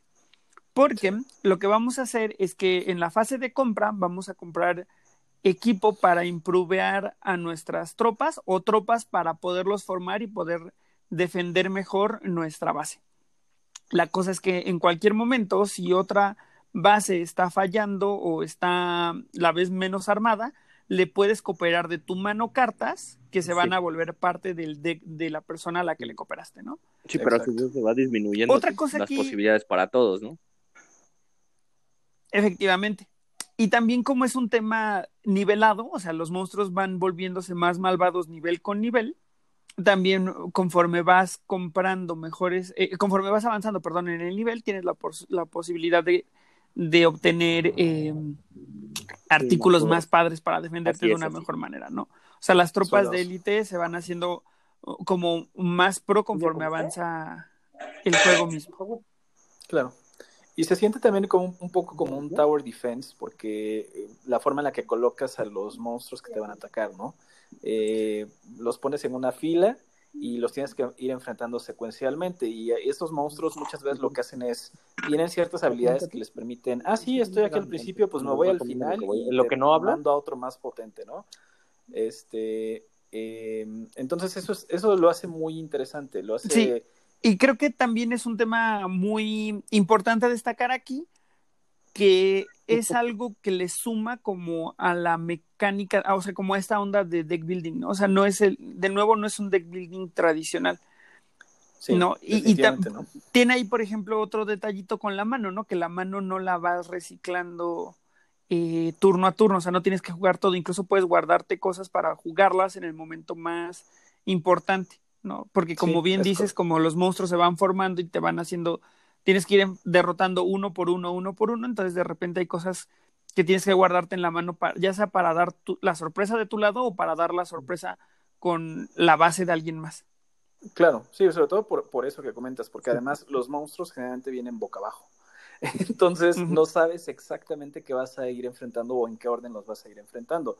Eh, o sea, en teoría el, deck está organizado de tal manera que no te va a salir el monstruo, eh, porque viene por olas, ¿no? La primera ola, la segunda ola, la tercera ola, pero hay un jefe de cada una de estas, de estas oleadas de, enemigos eh, y existe la posibilidad, digo, es remota, pero que te salga el jefe más o menos pronto. Entonces, eh, tienes que estar preparado para esa eventualidad. Digo, va a haber, va a haber ocasiones como todos los juegos cooperativos de este estilo, que el juego te arrolle en cuestión de minutos, ¿no? Que, que la primera oleada eh, se acabe todo. Pero aún así, es, esos juegos complicados De, ganar, eh, no como Kikas. que esos, esos juegos complicados de ganar que sin embargo sientes que puedes ganar. O sea, no, no, no es este, una experiencia 100% desoladora. Eh, hay, hay, hay, esperanza dentro del juego. Y sobre todo si eres muy estratégico, como, como comentabas, de, de, guardar ciertas cosas para el momento crítico, ¿no? Entonces creo que ese es el, un detalle que lo hace muy, muy, muy llamativo, muy interesante. Sí, es muy real y, creo que el tema de, de, la desesperanza es algo que, de, o sea, es que, ¿sabes qué? Dice en, el, en, el, en la clave al decir que no te sientes abatido desde el mero principio, ¿no? O sea, siempre tienes como esta idea de que comprando lo correcto y poniendo las cosas en el orden correcto, vas a poder ganar. Exacto es hasta que de repente ya te das cuenta que te equivocaste en más de una ocasión que ya no lo logras, pero... Sí te exige mucho que estés en constante comunicación con, tu, con el resto del equipo, porque también esos detallitos de agarrar cartas que te convienen a ti, pero que como equipo no van a, no van a dar lo necesario para, para ganar, pues también es cosa de diálogo. Claro. Y también viene la parte de la especialización, porque también puedes decir, a ver, yo me voy a enfocar en esto. Eh, si alguien necesita, por ejemplo, alguien que cure o algo así, pues yo, yo te voy a ayudar con las, con las cosas para curar, ¿no? Eh, eh, entonces eso le da como un, un, un, extra al juego porque puedes crear una estrategia un poquito más redondeada. Sobre todo es esos juegos que te premian de por conocer el juego, por, por estar familiarizado con el juego. Entonces, conforme juegas más, eh, no, es que necesariamente se, se vuelva un juego más sencillo, pero se disfruta más porque ya, ya puedes ir eh, haciendo estrategias más complejas y, y poder contrarrestar todo lo que te hacen estos monstruos, ¿no? De acuerdo. Y creo que es un juego que ahí está, bueno, yo se lo recomendaría, especialmente si buscan como algo y que tenga reto. Sí, y en particular, perdón. Exacto, y nada, aclarar o comentar, eh, Dreadmire, que fue la, expansión standalone que hicieron después del original, eh, tiene la mecánica del clima, lo cual le agrega otro elemento adicional al juego. Este, entonces, si quieren una experiencia un poquito más complicada, lo pueden encontrar en Dreadmire. Y si yo les tuviera que recomendar una experiencia en particular, sería, o sea, si tuvieran que escoger entre el básico, que es Onslaught, o, la expansión Dreadmire, me iría por Dreadmire, que eh, creo que es una experiencia más completa, ¿no? Sí, además creo que afinaron un poquito, afinaron unos detalles que lo hace hasta más divertido, habíamos comentado que, sí, de acuerdo, que eh, no le había ido tan bien en la campaña de Kickstarter, de KS, perdón, era de los que menos había recaudado dentro del globo de, de Cool Mini, si, si se acuerdan, ¿verdad? Aunque se, se, entiende porque finalmente es un juego de cartas, o sea, no, no tiene como todas las eh, miniaturas y demás, entonces eh, eh, no, nunca van, iban a poder agregar como muchas cosas para que para inflar los, los este, las contribuciones. Claro, o sea, el, el tema, el, seamos realistas, el atractivo de los proyectos de Kickstarter, ya no hablemos únicamente de, de Common, vive de repente en, en, los, en los componentes que son muy flashy, ¿no? Y claro. Eh, eh, las miniaturas son un componente clave para poder inflar, como dice el doctor. Entonces, al no tener ese elemento, pues era un poco predecible que el éxito pues no iba a ser el mismo. Y para las personas que estén más interesadas, por ahí tenemos un, un, capítulo completamente eh, dedicado a Common para la gente que quiere checar un poco más información sobre esta marca y sobre su historia. Por favor, vayan y denle clic. Exacto, hace dos o tres capítulos eh, del podcast, ahí platicamos todo lo que usted siempre quiso saber sobre cómo y temió preguntar. Bueno, pues tratando de seguir la línea de los cooperativos, eh, hablar de un juego que, ya es muy, muy conocido, creo que en su tiempo no fue tan reconocido. Ahora voy a dar el salto de dos a cuatro años, eh, me voy a ir a 2016 y voy a hablarles un poquito de Ion Sense. Ion Sense, como ya lo dije, es un juego cooperativo eh, que está aterrizado en un mundo justamente basado en su nombre, que es el fin de Ion, o de esta civilización, donde tenemos estos ciertos personajes con ciertas habilidades, que son como los últimos pobladores o los últimos supervivientes, o los supervivientes más bien, que están tratando de, de defender su mundo de ciertas criaturas que vienen de unas brechas de un universo paralelo. Entonces, eh, en este juego vamos a igual seleccionar un personaje que va a tener una habilidad, pero a su vez vamos a tener eh, unas, unos cuadritos, unas cartitas que representan las brechas. Eh, en este juego, la, la, moneda en particular va a ser, van a ser unas joyas que se llaman Ether. Este Ether nos va a permitir cargar los hechizos con los que vamos a poder atacar a, al villano o al, o al al jefe, al Big Boss, ¿no?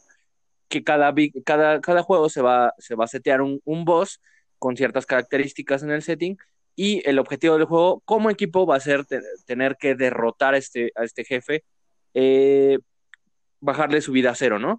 Eh, va a haber dos diales, los diales son los contadores, eh, supongamos que tiene 60 de vida, para poder ganar tenemos que llevarla a cero y a su vez el otro dial va a ser la resistencia que tiene nuestro pueblo o nuestra, nuestra sociedad ante esta criatura. Entonces, eh, en este deck building, eh, como les decía, vamos a tener esta, esta moneda que es el éter, y este éter a su vez va a permitirnos cargar nuestros hechizos. Estos cuadritos que les mencionaba hace un ratito son eh, las brechas. Sobre estas brechas se van a colocar los hechizos que vamos a poder lanzar. Y estas brechas tienen, hacen como otro, otro pequeño juego como de una preparación o de un engine.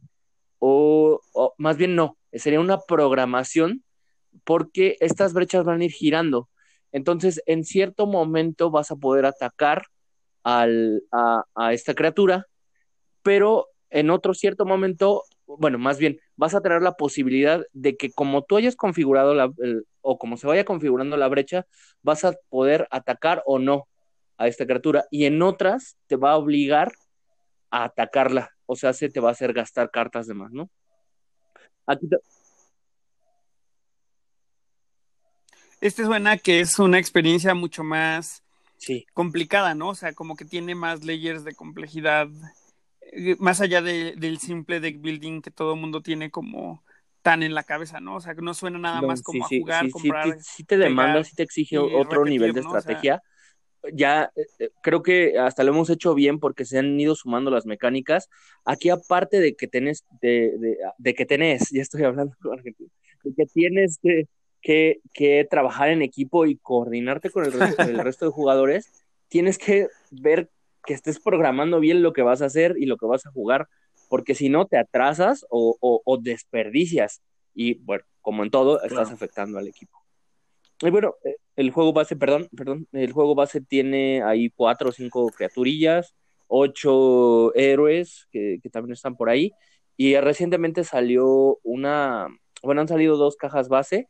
El, el base inicial tiene un buen de expansiones, me parece que son unas seis u ocho. Y salió, sí, y salieron otras dos cajas base que es New, New Age, que salió hace un año o dos, y otra que se llama Eternal. Y aquí algo que Exacto, justo, justo eso iba. Y también salió uno Legacy. Es que este fue uno de los primeros juegos deck building que le agregaron el, el, formato Legacy. Del Legacy no tengo idea, no sé nada, pero eh, lo que sí les puedo decir es que es muy buen juego. No he tenido la oportunidad de jugarlo al 100. He estado practicando solito, eh, triste, pásenme un violín. este, eh, pero no he podido jugar con los demás. Pero sí es un, deck building eh, muy, muy vitaminado. O sea, es un deck building ya lleva a otro nivel. Está muy bien rankeado en la BGG, según me acuerdo. Y, bueno, es algo que yo sí les, que les recomiendo jugar si están buscando una, una experiencia de deck building más compleja y cooperativa.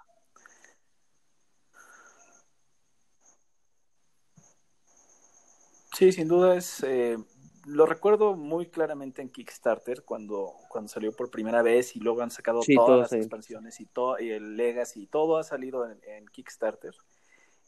Y siempre me llamó la atención, siempre estuve tentado, eh, por una razón u otra, por otros, otras campañas y otras cosas, nunca le entré pero, pero sí es un juego que, como dices, muy bien rankeado, muy recomendado por varios, este, varias personas que hacen reseñas. y tengo ganas de jugarlo, entonces ya tenemos otro más para la lista que, hay que probar pronto.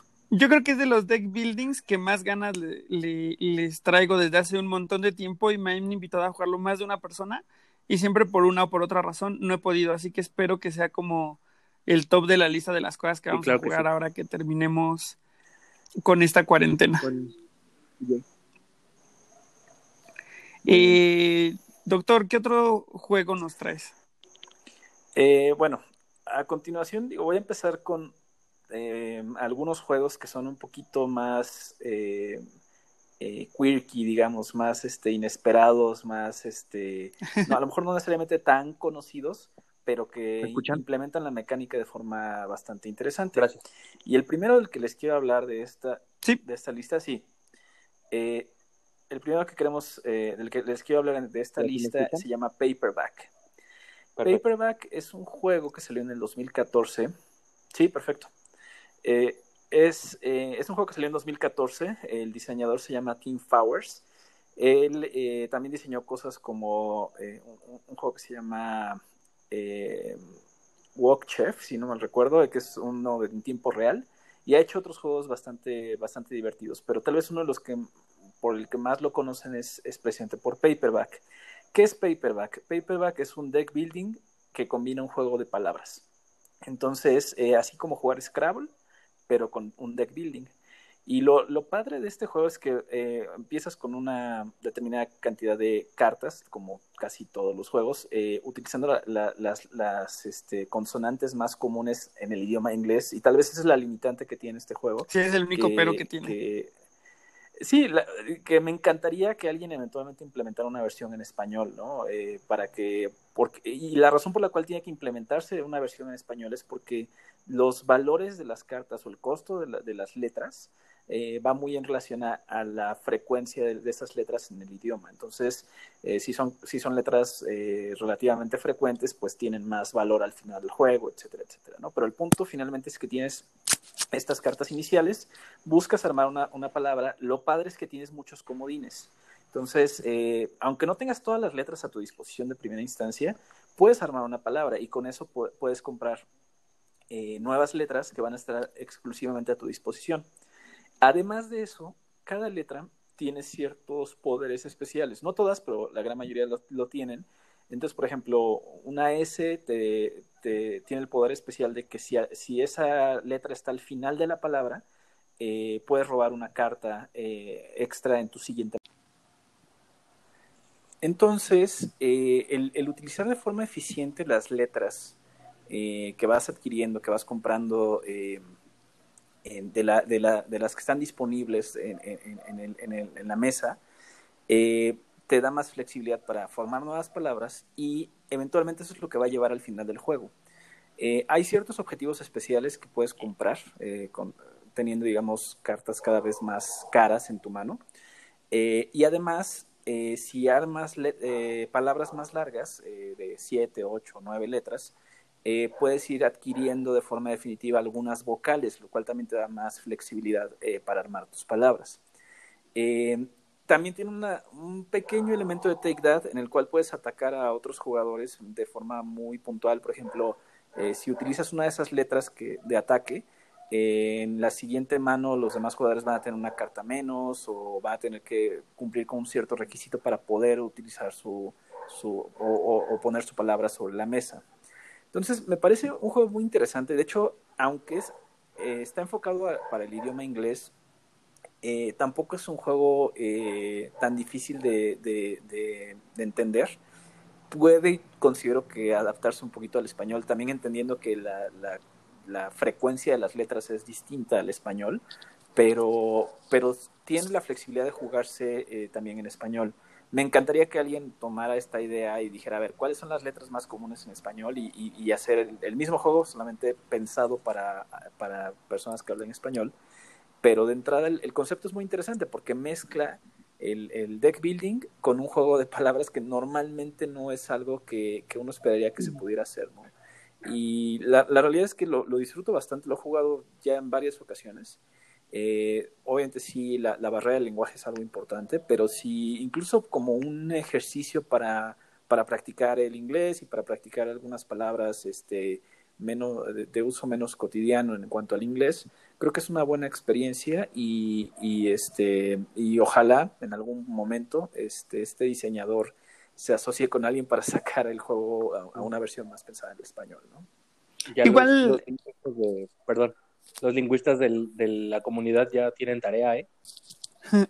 Ese, ese juego está bien padre, ¿eh? La verdad, desde que me lo platicaron se me hizo súper interesante la idea de, de, de que las cartas que ibas comprando te permitan hacer palabras. O sea, creo que es un poco como la experiencia de Unspeakable Words, pero mejorado, ¿no? O sea, eh, me, me, llama mucho la atención y a lo mejor hasta podríamos jugarlo un poco con la regla. Por ahí, por ahí llega a haber una regla para jugar eh, Scrabble, la versión de Estados Unidos, en el que nada más tenías que voltear las Ws para que fueran M's, algo de ese estilo.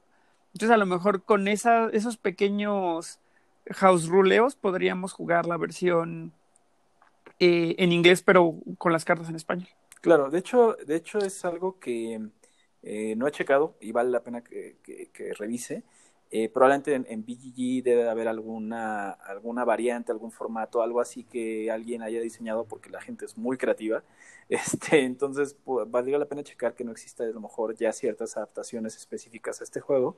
Y sí, me encantaría probarlo con ustedes. La verdad es que, insisto, es un muy buen juego, es un juego muy bien pensado, muy bien estructurado y, y una combinación totalmente inesperada, porque quién hubiera pensado que un, un deck builder se pudiera mezclar con un juego de palabras y funcionar también, ¿no? Entonces, eh, pues ojalá igual también sea uno de esos juegos que podamos probar pronto y, y este y, que lo puedan también experimentar ustedes, ¿no? Sí, y ya tenemos otro ahí formado para la noche de deck buildings. Creo que valdría mucho la pena. Va a ser el fin de semana de deck buildings a este paso. sí, son un montón. De deck building. sí, sí, ya son un, un montón los que tenemos ahí formados. Eh, me toca a mí, ¿verdad, chicos? Es correcto, amigo.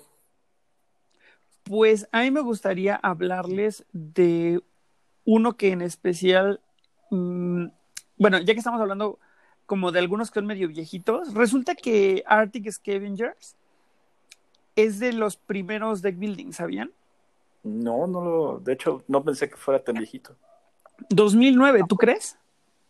Ah, mira. Pensé que era mucho más reciente, ¿eh? de verdad. Yo también pensé que era mucho más reciente y resulta que no, que es una, una, eh, un título bastante, bastante viejito. Bueno, comparado con otras cosas, ¿no? Pero básicamente es de los primeros que abrió la categoría y este juego tiene unos temas muy interesantes porque si bien es, es el deck building clásico en términos de que tienes cosas en el centro para comprar, se incorporan por ahí un par de dinámicas diferentes que hacen de este un juego, mm, un juego bastante atractivo. Se supone que se acabó el mundo. Entonces estamos en uno de estos, eh, de estos escenarios de invierno nuclear y lo que estamos haciendo es que cada jugador controla una comunidad de sobrevivientes y va a ganar el que tiene la comunidad más grande.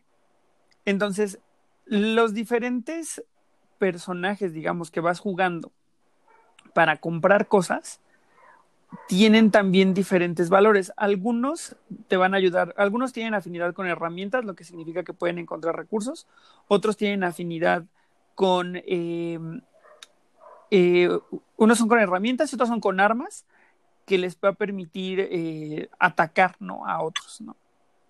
Lo que puedes comprar efectivamente son más personajes para incorporarlos a tu deck o también puedes incorporar algunas herramientas o algunos suministros que van a hacer que, que tu deck corra de mejor manera, ¿no? La cosa es que puedes jugar cartas boca arriba para comprar o puedes ir jugando cartas boca abajo que van a ir sumando fuerza para hacer una subasta. Ok. Entonces, turno por turno, hay un deck en el centro que va a, en el que se va a revelar una carta que es por la cual van a subastarse, eh, la cual va a subastarse, ¿no? Como tal. Obviamente esta carta te va a dar más puntos de victoria o te va a hacer más eficiente el juego para la hora de pelear o te va a hacer más eficiente el juego para la hora de comprar, ¿no? Lo que sea, pero ese es el, el principal diferenciador de Arctic Scavengers y me parece que le suma un poco como a esta tensión de, de definir hacia dónde vas a, a, recargar tus recursos, ¿no? Si los vas a recargar a la compra eficiente para que tú a sabiendas de que lo que tienes ya te está dando puntos o vas a apostar por llevarte algo medio a ciegas, ¿no? Entonces es ahí donde vive como la disyuntiva y donde vive también en gran medida la emoción que tiene este juego comparado con otros con otros eh, títulos. Este juego, no me acuerdo si ya lo hemos jugado juntos, amigos. Yo jugué. No. Yo sí, yo sí estaba. No. Yo no Sí, estaba, ¿verdad? Qué mal, bueno, pero ya igual otro que se va a sumar a la línea. Yo creo, Pero a ti qué te pareció, Gio? sí, a mí me gustó bastante y de hecho, a- a- acompañando lo que decías al principio, yo creo que por eso no se ven tan, tan, tan pulidas las mecánicas como los deck building actuales o, o los más actuales, por decirlo. Yo diría que no es un tema de pulido, amigos, sino yo diría que es un tema de sofisticación. Bueno, sí, más bien, sí, esa es la palabra correcta. No es tan sofisticado como los actuales. Uno pensa, yo creo que ese es, el- es lo que hace que uno piense eso, más bien justamente, porque parece como un juego nuevo y como no es tan nuevo, no es tan sofisticado, pero no es mal juego. En ningún momento pensaría que es mal juego. Nada más que lo, lo sentí un poquito también eh, como el Nightfall, que hay una curva de aprendizaje muy significativa para poder eh, desempeñarte bien en el juego. Pues la verdad es que creo que sí. ¿Sabes? Eh, Yo tengo un muy, muy, muy buen amigo que odia los deck buildings. Ay, Y los ¿Le odia. pegan en su casa o qué? No, no, no, es que tiene un punto, ¿sabes? O sea, dice que para poder jugar los deck buildings necesitas leer cada una de las cartas y conocerlas. O sea, yo entiendo que de repente es un poco el chiste del juego, ¿no? O sea, irte adaptando y que lo que vaya saliendo, irlo comprando y decir, esto me sirve, esto no me sirve, cualquier decisión, ¿no? Pero tiene un punto en decir que la primera experiencia de jugar un deck building a veces no es la mejor porque a lo mejor estás comprando algo que tú dices, ay, esto suena útil, pero todos los demás que ya jugaron saben que estás comprando a piece of shit y que, y que nada más te hizo gastar recursos y les limpió un poco el área a los demás para comprar algo que sí estaba chido. O sea, entiendo su punto, no lo comparto, pero lo entiendo. Bueno, sí. Ese amigo, ese amigo es Dan, ¿verdad? No, no, no, no es Dan porque creo que a Dan sí le gustan los deck buildings. Ah, bueno, menos mal. No, me refiero a Mitch, y mi Qué querido, mi querido amigo Mitch, el campeón multiplataformas, no disfruta de los de los deck buildings. Qué raro. O sea, tiene, raro.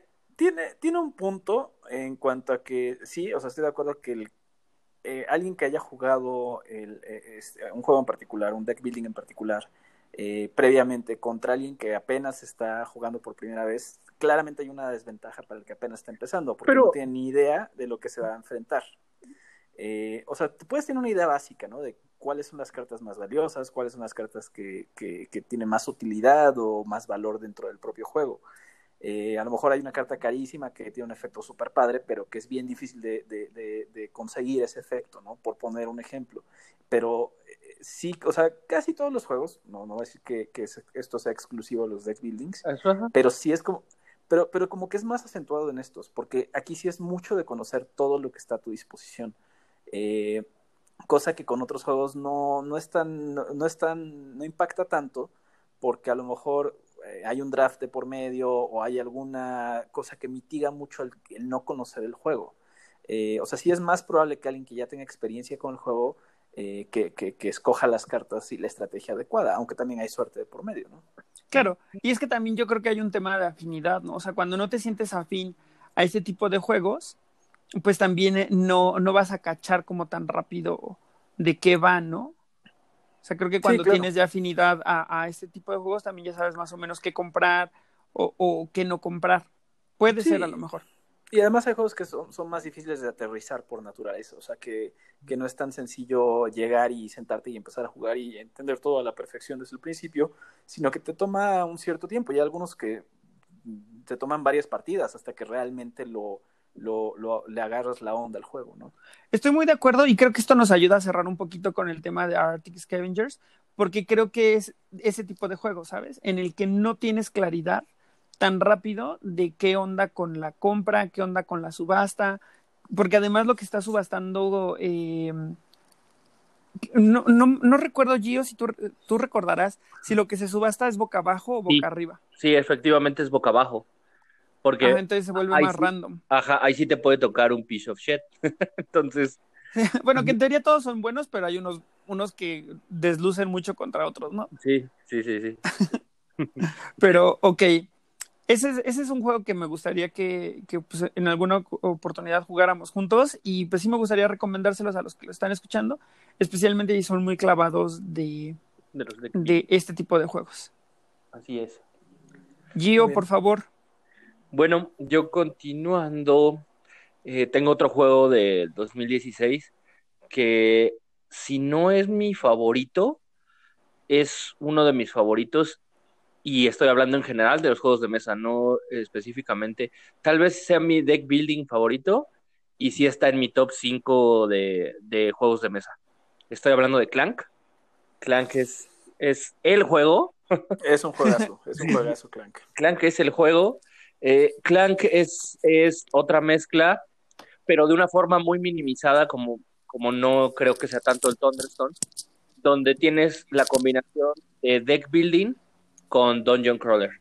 Pero como les digo, es, es el Dungeon Crawler muy, muy, muy... Sintetizado, ¿no? Sintetizado. Es más, me atrevería hasta a decir que, que es como jugar Oca, Serpientes escaleras, ¿no?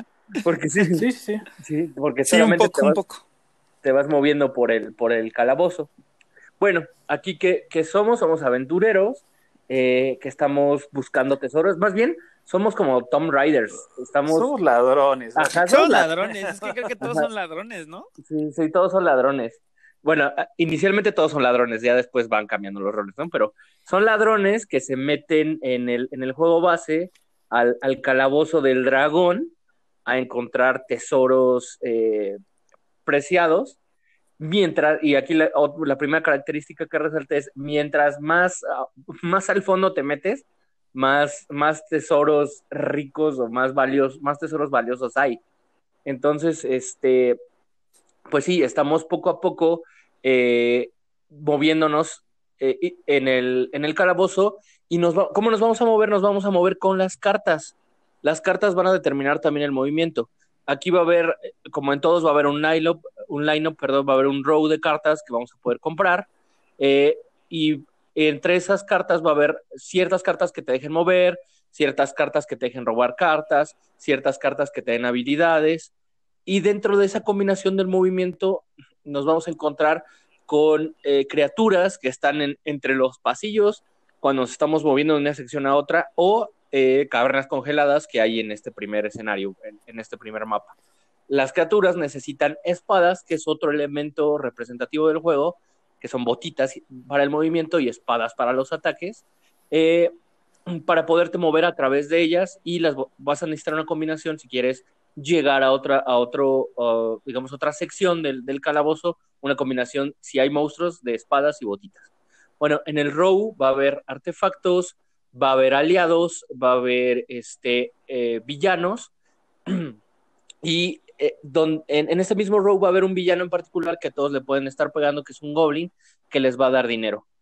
La otra particularidad es que eh, en un punto del mapa o en un punto del, del, calabozo va a haber un mercado y en este mercado va a haber items o objetos únicos que solo vas a poder comprar en el mercado. Eh, otra cosa antes de que se me vaya, conforme te vas a ir moviendo en el calabozo va a haber secretos eh, tapados. Los tesoros que tú puedes adquirir para, para ganar el juego, porque al final el que tenga más puntos es, que, el que va a ganar, van a estar descubiertos. Pero va a haber otro tipo de tesoros que, que, van a estar tapados, que pueden darte o habilidades, que ya sea quitarte eh, daños, que eso voy ahorita, o eh, potencializar ciertos movimientos o potencializar ciertos daños, ¿no? Entonces, estos tesoros van a estar escondidos. Pero aquí viene la particularidad mayor y de ahí el nombre.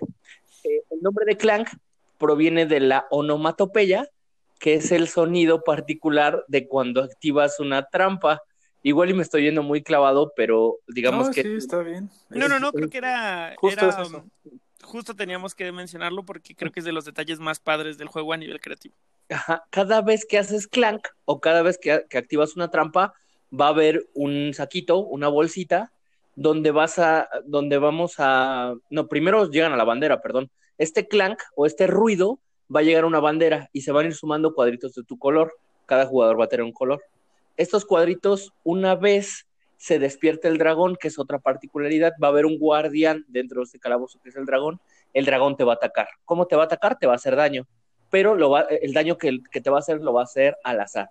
Entonces, todos estos cuadritos con tu color, más unos cuadritos negros que representan nada, se van a meter en esta bolsita, se van a revolver y, eh, de esta bolsita va, va, van a salir cierto número de cuadritos que el mismo juego te va a estar indicando cuántos, 3, 4, 5, 7. Y estos cuadritos se van a poner en tu vida, bueno, en una línea de vida. Me parece que tienes 10, este, bueno, se te permite dañarte 10 veces. Y una, vez, y una vez llegas a estos 10, te mueres y sales de juego. Pero con la, la única eh, también particularidad de que puedes morir dentro del calabozo y fuera del calabozo. Si mueres dentro del calabozo, tengas millones de puntos, puntúas cero. Y si mueres saliendo, no vas a obtener una medalla que te dan por salir del todo del calabozo, pero vas a tener la oportunidad de puntuar y competir con los demás. Cabe la posibilidad de que los otros no lo logren. Entonces, aunque tú mueras, pero estás afuera, es, tienes la probabilidad de ser el ganador, ¿no? Eh, bueno, ¿qué más se puede decir de Clank? Clank es un, como les digo, es un juegazo. Clank tiene múltiples expansiones, las primeras... Y versiones, ¿no? También. Y versiones, tiene no... una segunda versión que es en el espacio. Eh, bueno, estos, eh, estas expansiones son, primero me parece que son tres tesoros hundidos y, y, la de la momia, que no me acuerdo cómo se llama, pero bueno, es una pirámide. Primero es en un, en un mundo subacuático y la otra es una, en una pirámide con una momia, ¿no? Uh -huh. Y luego hicieron la versión Legacy, ¿no? También. Ajá, exactamente, y agregaron la... Y la que lo hace asimétrico, ¿no? Con las miniaturas. Exactamente, eso iba. Esta, y eso es lo que lo hace más padre y que me gustó mucho a mí, que agregaron miniaturas. Y, y con las miniaturas generas decks, ah, bueno, los decks iniciales eh, son eh, iguales, como dicen todos, igualdad de condiciones, pero con los decks eh, particulares que ya, en vez de ya ser ladrones, ya aquí tienes un mago, un guerrero, una elfa y, y demás personajes, ya tienen habilidades desde un inicio y, suman diferentes cosas eh, cada personaje, ¿no? Aparte de que viene acompañado con estas miniaturas, que ya hay, do, hay ocho ya miniaturas, y me, me parece que son doce, porque son cuatro y cuatro con unas expansiones, y el Legacy, que me parece que trae otras cuatro. Entonces también ya se implementó una versión Legacy para este juego. Y bueno, las miniaturas obviamente dan mucha vista al juego, sustituyes la maderita por las miniaturas y, y wow, se ve estupendo. Las dos primeras expansiones, aparte de que le agregan mapa, que, que son reversibles, tienen mapa por ambos lados, le agregan cartas. Y después sacaron otras dos expansiones para este juego base, que solo son mapas y los meeples de madera. Y ya para cerrar, nada más restaría, pues como decía Oli, el, el, el Clanking Space, que ya tiene también por ahí sus dos expansiones, que simplemente fue ponerle un skin, agregarle eh, ciertas otras mecánicas que tampoco le suman muchísimo al juego, y lo llevamos al espacio, y eso es, eso es Clank.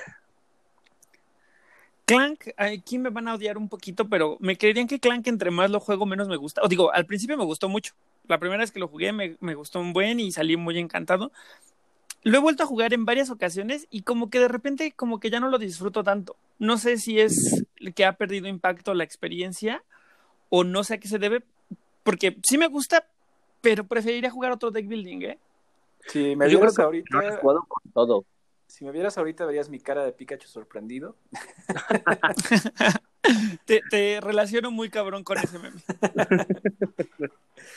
Este... O sea, si, si, si, tuviera que ponerles un sticker a, a, ustedes como para saber quiénes son, te pondría ese definitivamente, así como a Dan le pondría el del gato el de del los gato. separados. Sí, totalmente.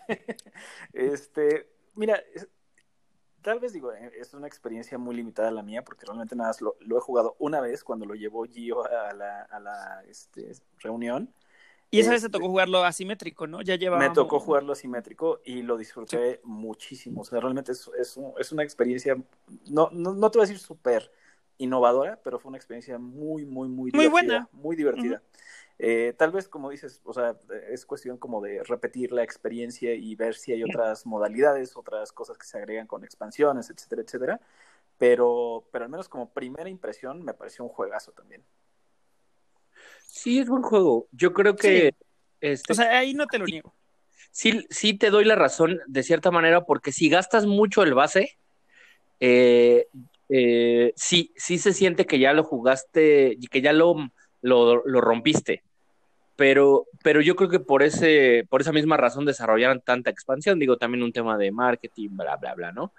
Pero sí, sí, o sea, las no te puedo negar suman bastante. Sí, suman bastante y sobre todo el tema de hacer un, un, inicio asimétrico a mí me gusta mucho, mucho, mucho. Por ejemplo, la momia agrega un dadito y el dadito representa maldiciones. Eh, en el sector del mapa que te encuentres te va, te va a dar tokens de maldición y esos tokens de maldición te van a restar puntos al final del juego, ¿no? Eh, eh, en los Suena padre.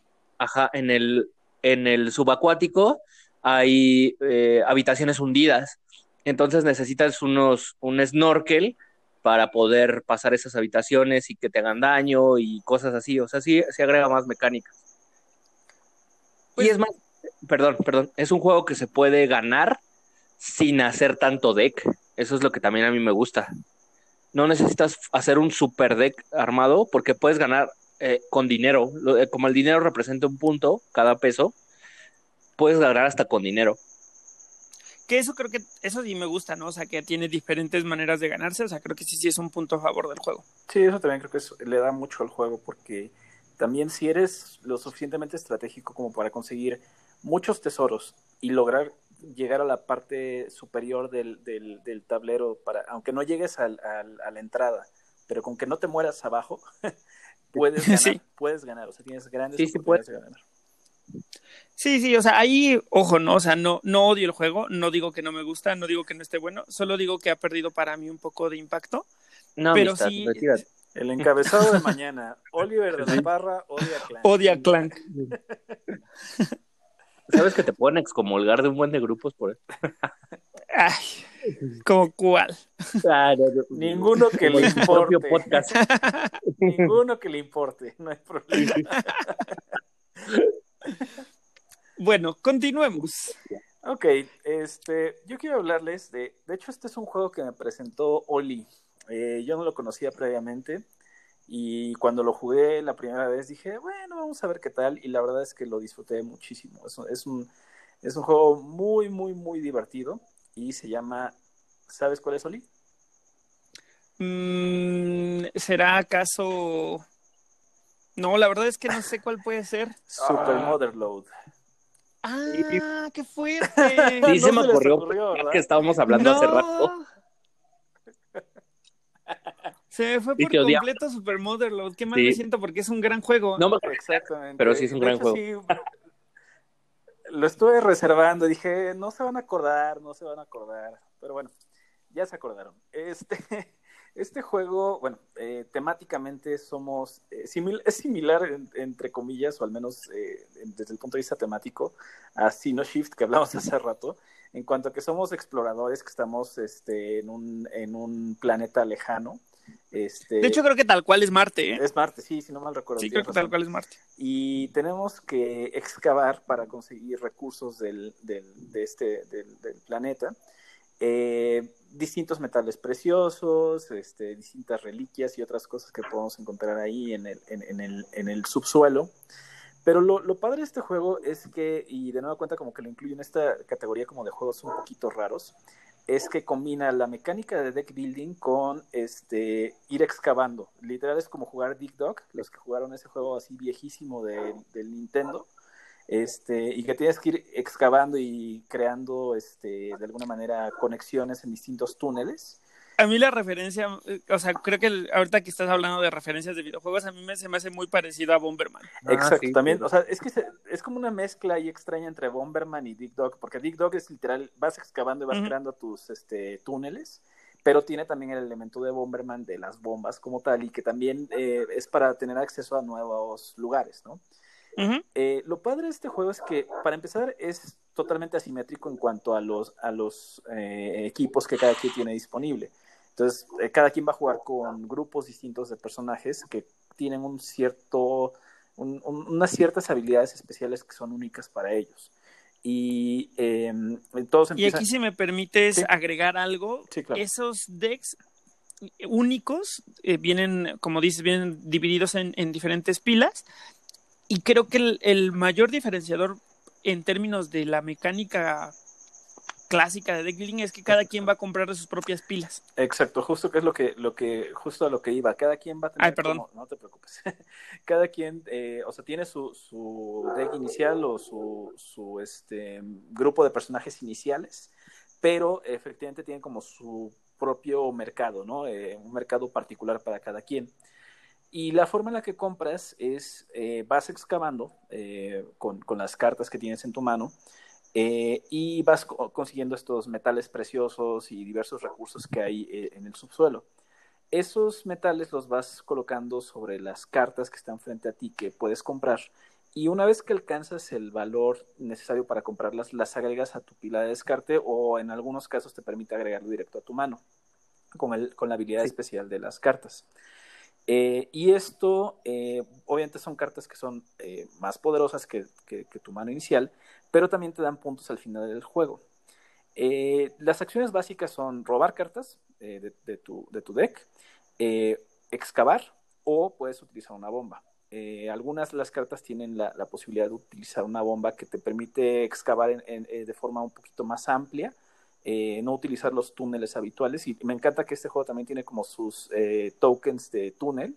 Entonces los vas colocando y vas conectando todo. Para poder llegar a los recursos tienes que conectar, siempre tienes que conectar.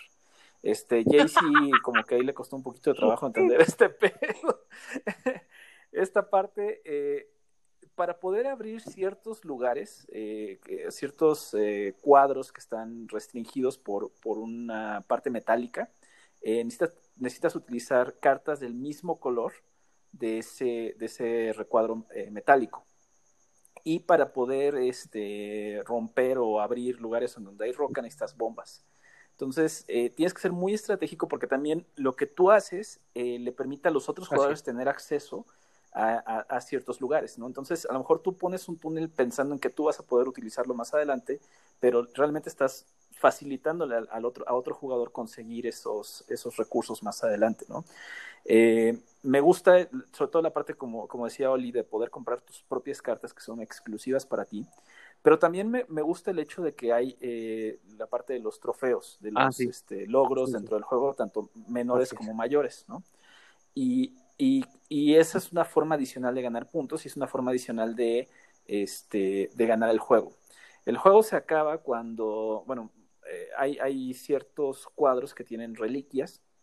Estas reliquias te dan igual algunos eh, recursos extra y algunos poderes extra, pero lo importante es que una vez que cuando se acaban esas reliquias en el mapa, cuando ya se explotaron todas las reliquias del mapa, eh, ahí acaba el juego.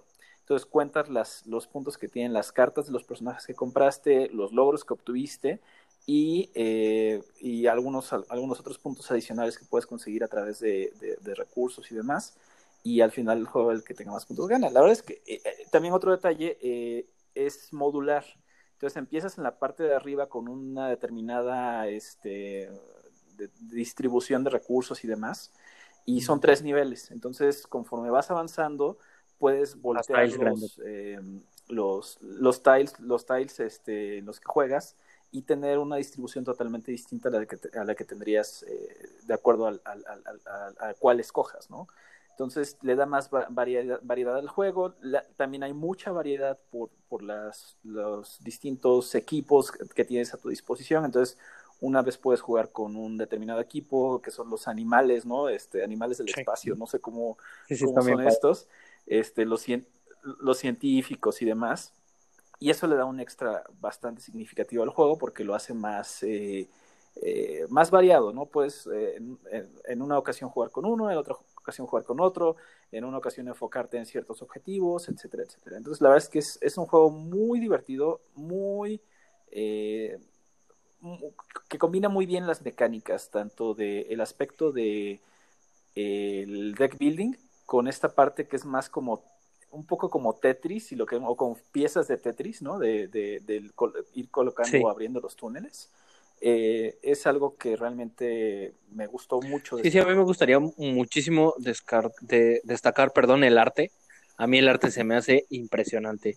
Es un arte medio, no sé si sea la palabra decir simple, pero a mí me parece un arte excelso, excelso. Es más, se me hace como el, más o menos como el arte que hace, no sé si sea así, perdón, me estoy aventurando a decir cosas de las que no sé, como para un tatuaje, o sea, como, como que un tatuador de esos de a mano libre podría hacer, eso me fascina, eso me fascina, el arte me gusta mucho y me gusta mucho cómo se van recorriendo los tiles conforme vas avanzando como si fueran rieles.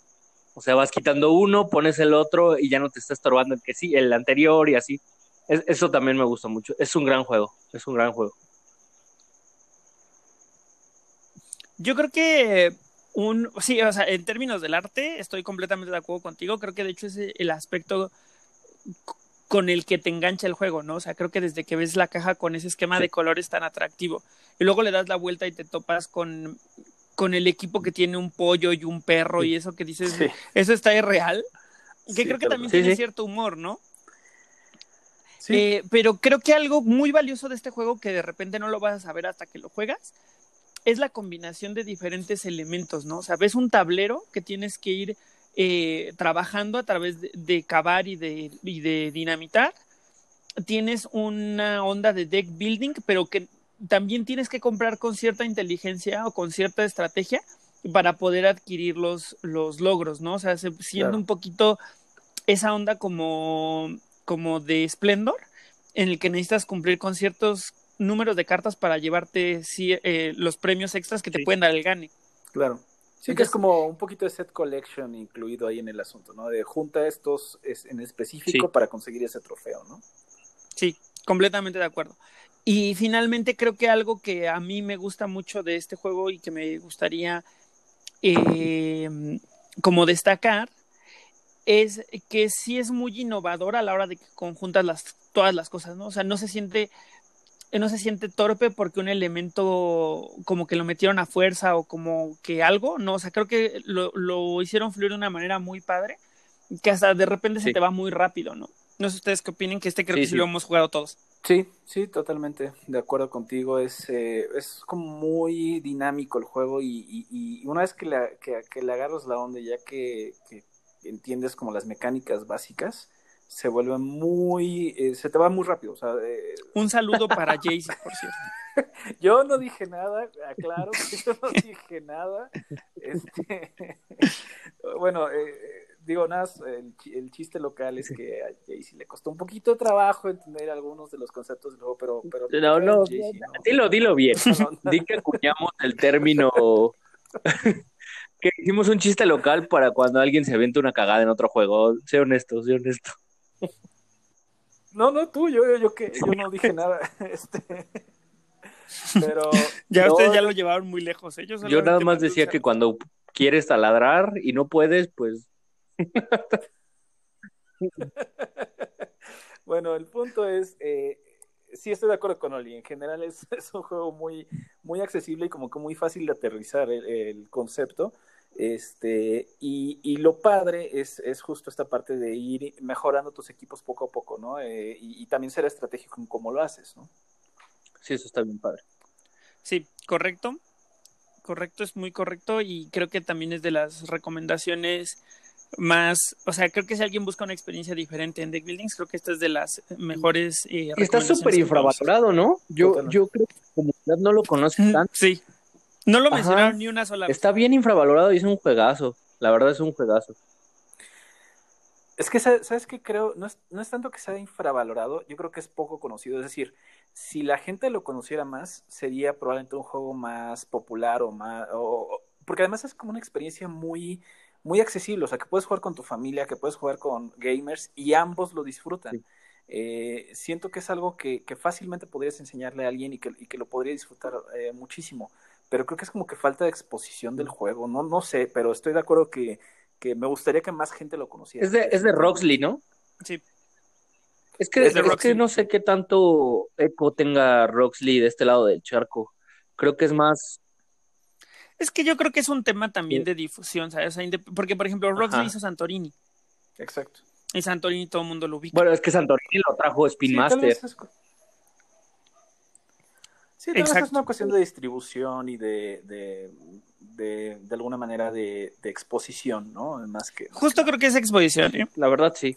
Aparte, creo que no lo dijiste este JC, JC, eh, doctor José. No, es que iba a decir doctor José. ¿Qué pasó? ¿Qué pasó? ¿Qué, qué, qué es? ¿Qué no, no, ya, Nos agarramos ya, aquí afuera. Ya no puedo decir lo que iba a decir porque ya la cagué, entonces. no, dilo, dilo. Que, dilo, que estoy invicto. Sí. Ah, gracias. es, el, es, el, único sí, juego, amigos, comunidad, en el que estoy invicto. Y no es de, invicto de una partida, es invicto de por lo menos seis partidas. Dos. dos partidas. No sean envidiosos. De dos, de dos partidas. Honestamente, honestamente lo, lo, he jugado solamente una vez con ustedes y me fue súper mal y aún así lo disfruté. O sea, en cuanto a puntos al final del juego, casi no tuve nada de puntos porque compré muy pocos este, personajes, pero aún así lo disfruté mucho. O sea, es un juego que se disfruta sí, mucho. la verdad es muy buen juego ya. Fuera de mí, sí, sí, es un, sí, es un buen juego. Es un buen juego. Y, y los componentes están muy bonitos. Bien, amigos, ¿no? pues. También. No, hay más, mis componentes están más padres porque alguien super cool me hizo un un este un inserto que además combina con el esquema de Fue colores y todo, ¿eh? Sí, la, la, verdad es que cállate. la verdad es que la persona Ah. que lo hizo sí se lució, ¿eh? Se lució. Sí se rifó, sí se rifó. Ay, mira, tú también cállate que te hice el tuyo. Ah, ese está bien. Sí, sí. Fue lo que se me olvidó decir. Por cierto, tiene un inserto, un inserto bien chingón y le cabe casi todo lo de lo hace. Casi todo, amigos. Casi todo. Solo un mapa le cabe. Así que- Pero de ahí cabe todo. Pesa horrores si lo quieren transportar, pero, Sí. pero le cabe todo. Trae la experiencia completa en una caja. Bien, amigos, continuemos con el tema de los deck buildings, que ya casi acabamos. Vamos por uno que yo la verdad es que lo conocí porque me lo, o sea, me lo presentaban una vez en la caravana, a quienes les mando un saludo. Y la verdad es que yo no daba como tres pesos por el juego, a pesar de que ya me habían dicho más de una vez que era un juego muy divertido. Y me refiero a El Valle de los Reyes. Es un juegazo. Sí, es un juegazo. De la hecho, verdad es que es ya un lo juegazo. jugamos los tres juntos, ¿no? Creo que sí, ¿no? Sí, jugamos con. Sí, sí, con yo también, yo también tenía casi esa idea de, de que no lo veía y no daba un peso por él. Es más, no se veía nada llamativo. No, es que viene en una caja súper pequeñita, el arte no te dice nada, la Además, parte la- de atrás tampoco. La versión original, ¿no? Que es, es Al menos la versión, exacto. Ah, Ya la versión de lujo que salió mamalona. hace poquito está irreal y Está no irreal, manches sí, el, el upgrade que le hicieron, sí, está cabrón. Sí, totalmente. Déjenme les platico un poquito de qué se trata. Se supone que somos miembros de la realeza del Egipto clásico y estamos armándonos una tumba, pero así mamalona. No vamos a escatimar en nada, vamos a ponerle un montón de cosas. Y un montón de cosas es como están divididas las diferentes sets que, que tiene el mazo que va a repartirse de donde vamos a comprar, ¿no? Hay máscaras funerarias, hay arte, hay libros, conforme avanzaron las expansiones metieron más cosas como armas, incluso eh, personas, ¿no? Porque ya ves que tenían esta onda de enterrarte con tus, con la gente que te servía, entonces hay Sí. sacerdotisas, hay artistas, whatever. El chiste es que este juego, lo que más me gusta, bueno, tiene dos aspectos que me gustan un montón. El primero es que las cartas se tienen que disponer para comprarse en una especie de pirámide y esto afecta la forma en la que compras, porque solo puedes comprar de la base de la pirámide. Entonces, Correcto. cuando compras una carta, esa carta deja espacio para que la pirámide se derrumbe y se vayan reacomodando las cartas y a su vez te vayan a- permitiendo acercarte a comprar algo que querías que estaba en la parte de arriba, ¿no? Y ahí ya hay cierta estrategia porque no puedes dejar abajo, o bueno, no puedes acercarle cartas que sabes que alguien más quiere. Eso creo que es el primer detalle estratégico y diferente que me gusta del juego. Lo segundo, y que creo que fue lo que me voló la cabeza cuando lo jugué y lo que me sigue pareciendo muy cool, es que la carta que tú adquieres o la carta que tú tienes para jugar te sirve para tres cosas. Una, te da puntos para comprar lo que está en el centro. Dos, tienen acciones que puedes utilizar para hacer eficiente la compra o la generación de puntos. Y tres, es algo que puedes meter en tu tumba y nunca más volverlo a jugar, pero eso que metiste en tu tumba te va a dar puntos al final del juego y quien hizo más puntos gana. Pero obviamente no pueden hacer las tres cosas al mismo tiempo. Tú tienes que elegir si es una, es otra o es la otra, ¿no? Y creo que en eso radica el- valor y la innovación que tiene el Valle de los Reyes. Este que ya lo jugamos todos, ¿qué les parece si lo platicamos un poquito entre los tres?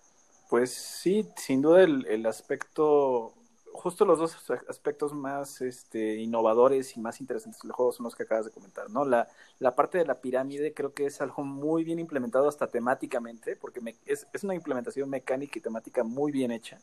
Y es sobre todo el hecho de que efectivamente solamente puedes comprar cartas de la base, pero además eh, la pirámide se derrumba. Entonces, eh, literal, eh, robas una o compras una carta de la base y la carta que está en el nivel superior baja. Y ya de esa manera se, se- hace disponible o está disponible para ser comprada. Pero, tam- pero también tienes que ser muy estratégico. A lo mejor tú dices, no quiero que esa persona este, obtenga esa carta en específico. Entonces, puedes comprar eh, de un lado o del otro de la pirámide para tratar de que no baje la, la carta que quieres evitar que alguien en particular tenga, ¿no? Eh, entonces le meto un, un- un elemento extra al juego, el, el- el cómo se va manipulando la pirámide para poder tener acceso o evitar que alguien más tenga acceso a ciertas cartas. Un detalle que a lo mejor podríamos sumar que no explica al principio es que las cartas te van a dar puntos también, no únicamente por el simple hecho de estar en tu tumba, sino por cuántas copias diferentes tienes Correcto. de cada uno de los sets, ¿no? Entonces, si no me equivoco, hay cinco sets en el primero y cada una de estas cartas, o sea, siempre y cuando sean diferentes, te van a ir dando, o se va a ir ganando Y los aquí ya puntos agregamos la mecánica de set collection. Sí, es, es correcto. Es... Exacto. Justamente. Justo, justo tiene set collection y eso le da un, un extra al juego.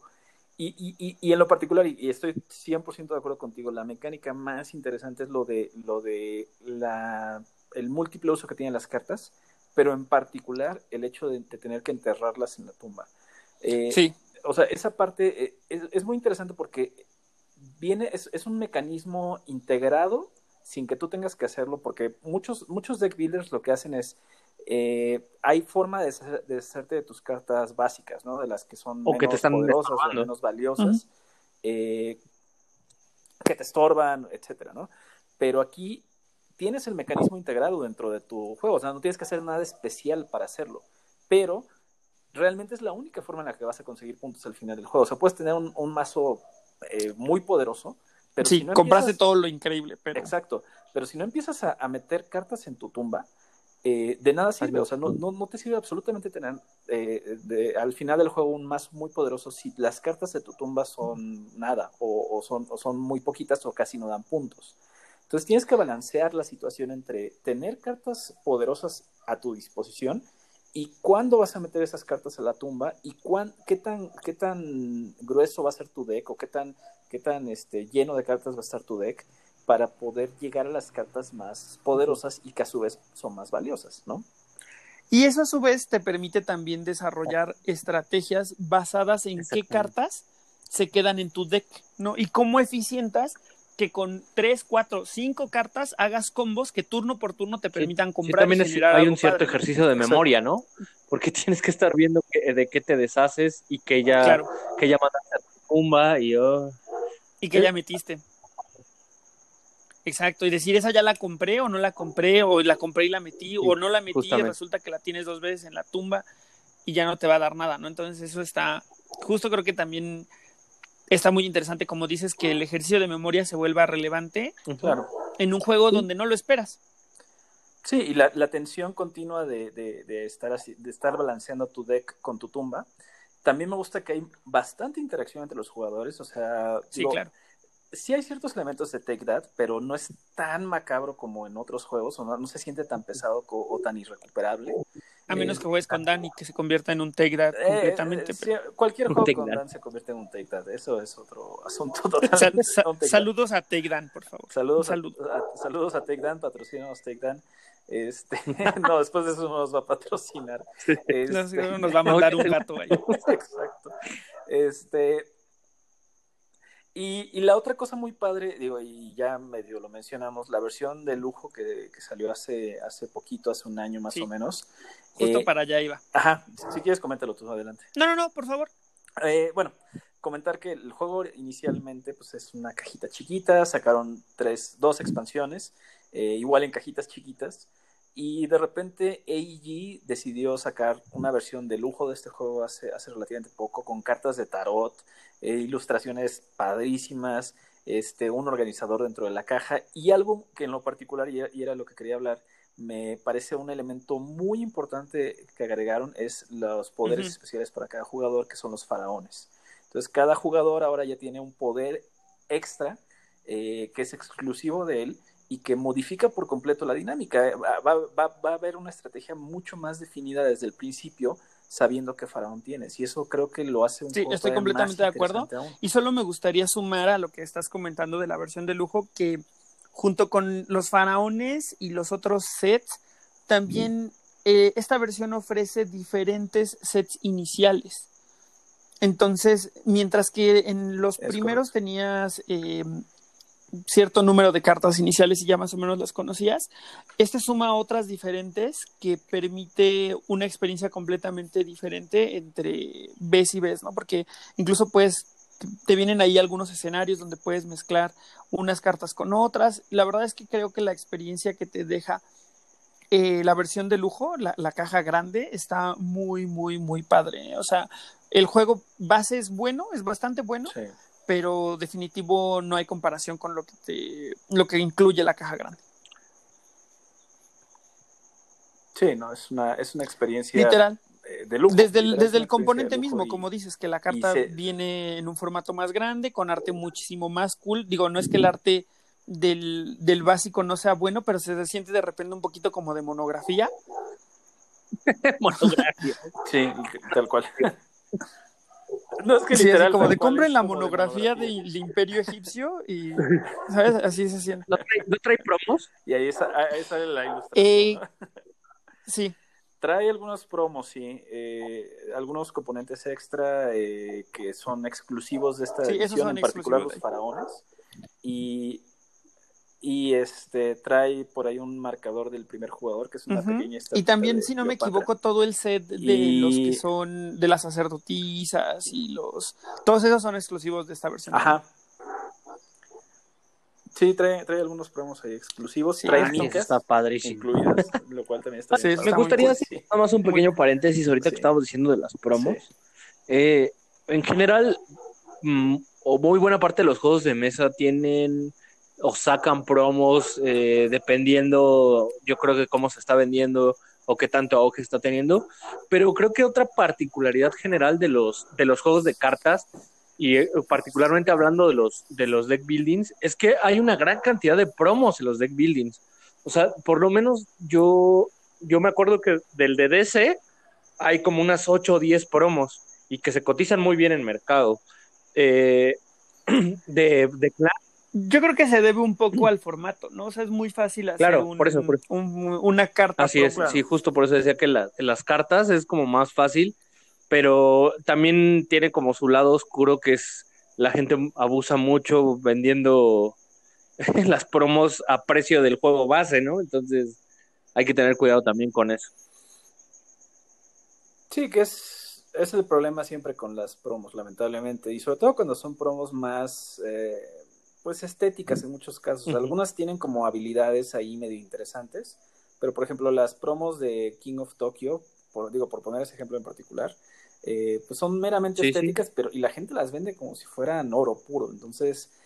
Por cierto, este, tengo unos promos de King of Tokyo que les quiero vender como si fueran oro puro. Híjole, sí quisiera, pero este no, eh, pero sí, estoy de acuerdo con mucho se presta por el formato, ¿no? Por ser cartas y que son fáciles de producir y sí, son dos lados de la moneda muy muy también muy marcados. Amigo, ¿cuál es tu último juego de, que traes hoy para, hablar de deck building? Para cerrar y cerrar con broche de oro y aquí dar un doble agradecimiento al señor host del podcast, don Oliver de la Parra. Este, primero porque me, permitió hablar de, este, de este juego, que también es uno de mis deck buildings favoritos. Y segundo porque él fue el que me lo presentó. Entonces, eh, a continuación voy a hablar de Shards of Infinity. Shards of Infinity es, es un, deck, un deck building donde también vamos a tener estos personajes. Eh, me parece que son cuatro, cuatro facciones que inicialmente van a ser este, totalmente simétricas. Y vamos a, eh, iniciar con piedras, que es como la moneda de este juego, que son, eh, pues no sé, como tal cual los fragmentos, pero a su vez vamos a tener un fragmento del infinito, como se llama el juego, y vamos a tener también un reactor, que ese reactor se va a ir cargando va a ser muy similar a otros deck buildings donde vamos a tener, eh, y más adelante Oli va a hablar de otro que no quiero spoilear, donde vamos a tener una, y que ya hemos hablado también, eh, vamos a tener una moneda que es para comprar y otra, otro icono o otra moneda que va a ser para atacar. Eh, conforme va avanzando el juego van a salir dos tipos de cartas. Unas que son como cartas regulares que son de un solo uso, o sea, las usas y regresan a tu descarte. Y va a haber otras que tiene eh, muy particularmente Sharks. Va a tener unas cartas que se llaman campeones. Las cartas de campeones, eh, tú las vas a adquirir del, del line-up del rogue para, y las vas a llevar a, a tu descarte. Una vez te salgan para jugar, entran a juego y se quedan fijas. Y no se, no se van hasta que las destruyen porque estos campeones también van a tener puntos de vida. Ah, bueno, no lo he dicho. Aquí gana el último superviviente, o sea, el que se queda al final, como ya lo decía, como en un King of Tokyo, que es una posibilidad de ganar, también el que se queda al final es el que gana, porque eh, los personajes van a tener eh, dos diales en su, mismo, en su misma tableta de personaje, que una va a representar su vida y otra va a representar eh, la energía que ha acumulado de, esta, de estas Shards of Infinity, ¿no? De, de estos pedazos de infinito. Entonces, van a estar estos campeones en juego presentes y para poder usarlos hay que tapearlos. Esta, esta mecánica muy común ya en el Magic y en, los TCGs y en muchos otros juegos que va a, representar, el uso, ¿no? El desgaste. Una vez tapeado este, este, este campeón, te va a dar cierta habilidad. Y otra, um, otra particularidad que tiene este juego es que va a haber ciertas cartas que van a ser cartas de respuesta que se pueden usar entre turnos. Estas cartas son cartas de escudo. Como les decía, tenemos un cierto nivel de vida y estas cartas nos van a, cuando un, un jugador atacante nos dirige ese ataque, nos podemos defender con estos escudos. El campeón también puede eh, recibir ese daño pero más bien aquí el atacante es el que designa bloqueador o el que designa objetivo. Eh, si el atacante decide eh, atacar al, al, campeón y su daño eh, o su resistencia es menor al ataque, ese, ese, ese campeón se retira de juego, se puede volver a jugar, se va a tu descarte y la diferencia de daño se la, la recibe, la recibe tu personaje, ¿no? Bueno, otro, otra particularidad muy importante y que me gusta mucho es que poco a poco, bueno, ustedes dirán cómo se acaba el juego. porque hay ciertas cartas que te dan, te hacen recuperar vida. Entonces estás en un constante, en una constante pérdida y, y, ganancia de vida. Lo que hace que, que, se, que se acabe rápido el juego, o bueno, no rápido, que se te pueda terminar, que exista la posibilidad de terminarse el juego, es que en este reactor, eh, bueno, en ambos reactores que vas a tener de, tanto de las, los fragmentos como del daño, va a llegar un punto en que vas a acumular tanto que vas a tener ataque infinito. Cada turno vas a sumar ataque infinito. Entonces, por obvias razones, no tienen resistencia infinita a los personajes, entonces va a llegar un punto que lo vas a poder atacar y, bueno, inmediatamente va a perder, ¿no? Ahora otra parte, sí. otra particularidad es que tú puedes ir upgradeando a tu persona, bueno, no a tu personaje, sino a tu reactor, y tu reactor a su vez te va a dar más eh, fragmentos para adquirir nuevas cosas. Obviamente va a llegar un momento en que va, va a ser muy fuerte el reactor y vas a poder estar robando cartas que te van a ayudar a beneficiar a tu, eh, eh, tu deck y vas a poder ganar más fácilmente. En particular es un gran juego, es un juego de una cajita pequeña, es un deck building que, puta, de primera instancia parece muy simplón, pero yo creo que, que está al nivel de varios de los mejores deck buildings que hay en el mercado. No sé, ustedes, no sé si el doc ya lo jugó, no me acuerdo. Yo sé que Sí, lo jugamos juntos, de hecho. Ah, sí, que sí, sí, jugó Dan, ¿no? Y también Dan, hacer take Dan. Ah. Sí, ah, Dan, Dan hizo un take Dan también, sí, sí. Este, sí, es un juego, eh, lo disfruté mucho. La verdad es que eh, lo jugué con ustedes eh, por primera vez y e inmediatamente me puse a buscar en Amazon cuánto costaba y demás, porque la verdad es que sí, es muy accesible. es un juego Ahorita muy accesible y ahorita no, ahorita hay que esperarse tantito, pero eh, es un juego muy accesible que además eh, las facciones son muy eh, asimétricas y, cada, cada, una tiene como una, un enfoque muy distinto. Y eso es algo que, que, me, me, agrada bastante, pues, porque tienes como una estrategia ya bien identificada desde un principio. Puedes seguir esa estrategia, pero puedes hacer otras cosas también. Eh, no, no, estás atado a esa estrategia al 100%, pero sin duda alguna es un beneficio adicional el seguir esa estrategia, ¿no? Y, creo que eh, la parte más interesante es eh, esto de ir acumulando recursos hasta que puedas activar tu reactor y hasta que puedas hacer más poderosos cada uno de tus turnos, ¿no? Entonces, Sí, me gustó mucho. Es un gran juego. y a mí me gustaría sumar que las expansiones, o al menos la que tenemos, hace que las, las facciones se vuelvan asimétricas, sí, ¿no? Exactamente. Y, sí. y, y, algo ah, que a mí me gusta mucho de este juego es que tiene por ahí una un detalle de diferenciador que está bien cool, que es que hay ciertas tarjetas que en cuanto las compras, las puedes jugar inmediatamente. Ah, sí, es cierto. Y ese detallito creo que no lo vemos muy a menudo en las cartas, eh, digo, en, los, en estos juegos de, de, deck building, ¿no? Regularmente las cartas las compras, se van a tu descarte y ahí viven, ¿no? O a tu mano, ¿no? En el mejor de los casos. Pero aquí se juegan inmediatamente y eso creo que es un efecto original y que está padre. Y definitivo creo que este es este juego que se siente como de confrontación entre jugadores, en realidad cuando lo vas jugando y entre más lo juegas, te vas, te vas dando cuenta que es como una carrera contra el tiempo, ¿no? Es ver quién junta los recursos más rápido y de una manera más eficiente para poder dar ese golpe maestro. Así es. Sí, creo que la, vez que jugamos ganó Dan y yo creo que el siguiente turno iba a poder eh, ganar por, por, por acumular este poder. sí, sí, eso tiene también ese juego, ¿no? O sea, que todos construyen al mismo tiempo Nada más se trata como de ver quién da el golpe final de la mejor manera. Lo que sí no me acuerdo es el lore, el lore del juego. Me gustaría tener un poquito más de idea de, qué va. ¿Tú te acuerdas? Si quieres, dame chance, porque cuando hablemos de, ah, de mi último juego, ahí puedo hablar del lore porque están relacionados el uno con el otro. Cool. Doctor, su último juego, por favor. ¿Qué? El último yo tenía cinco más. expansiones de Dominion. No, este.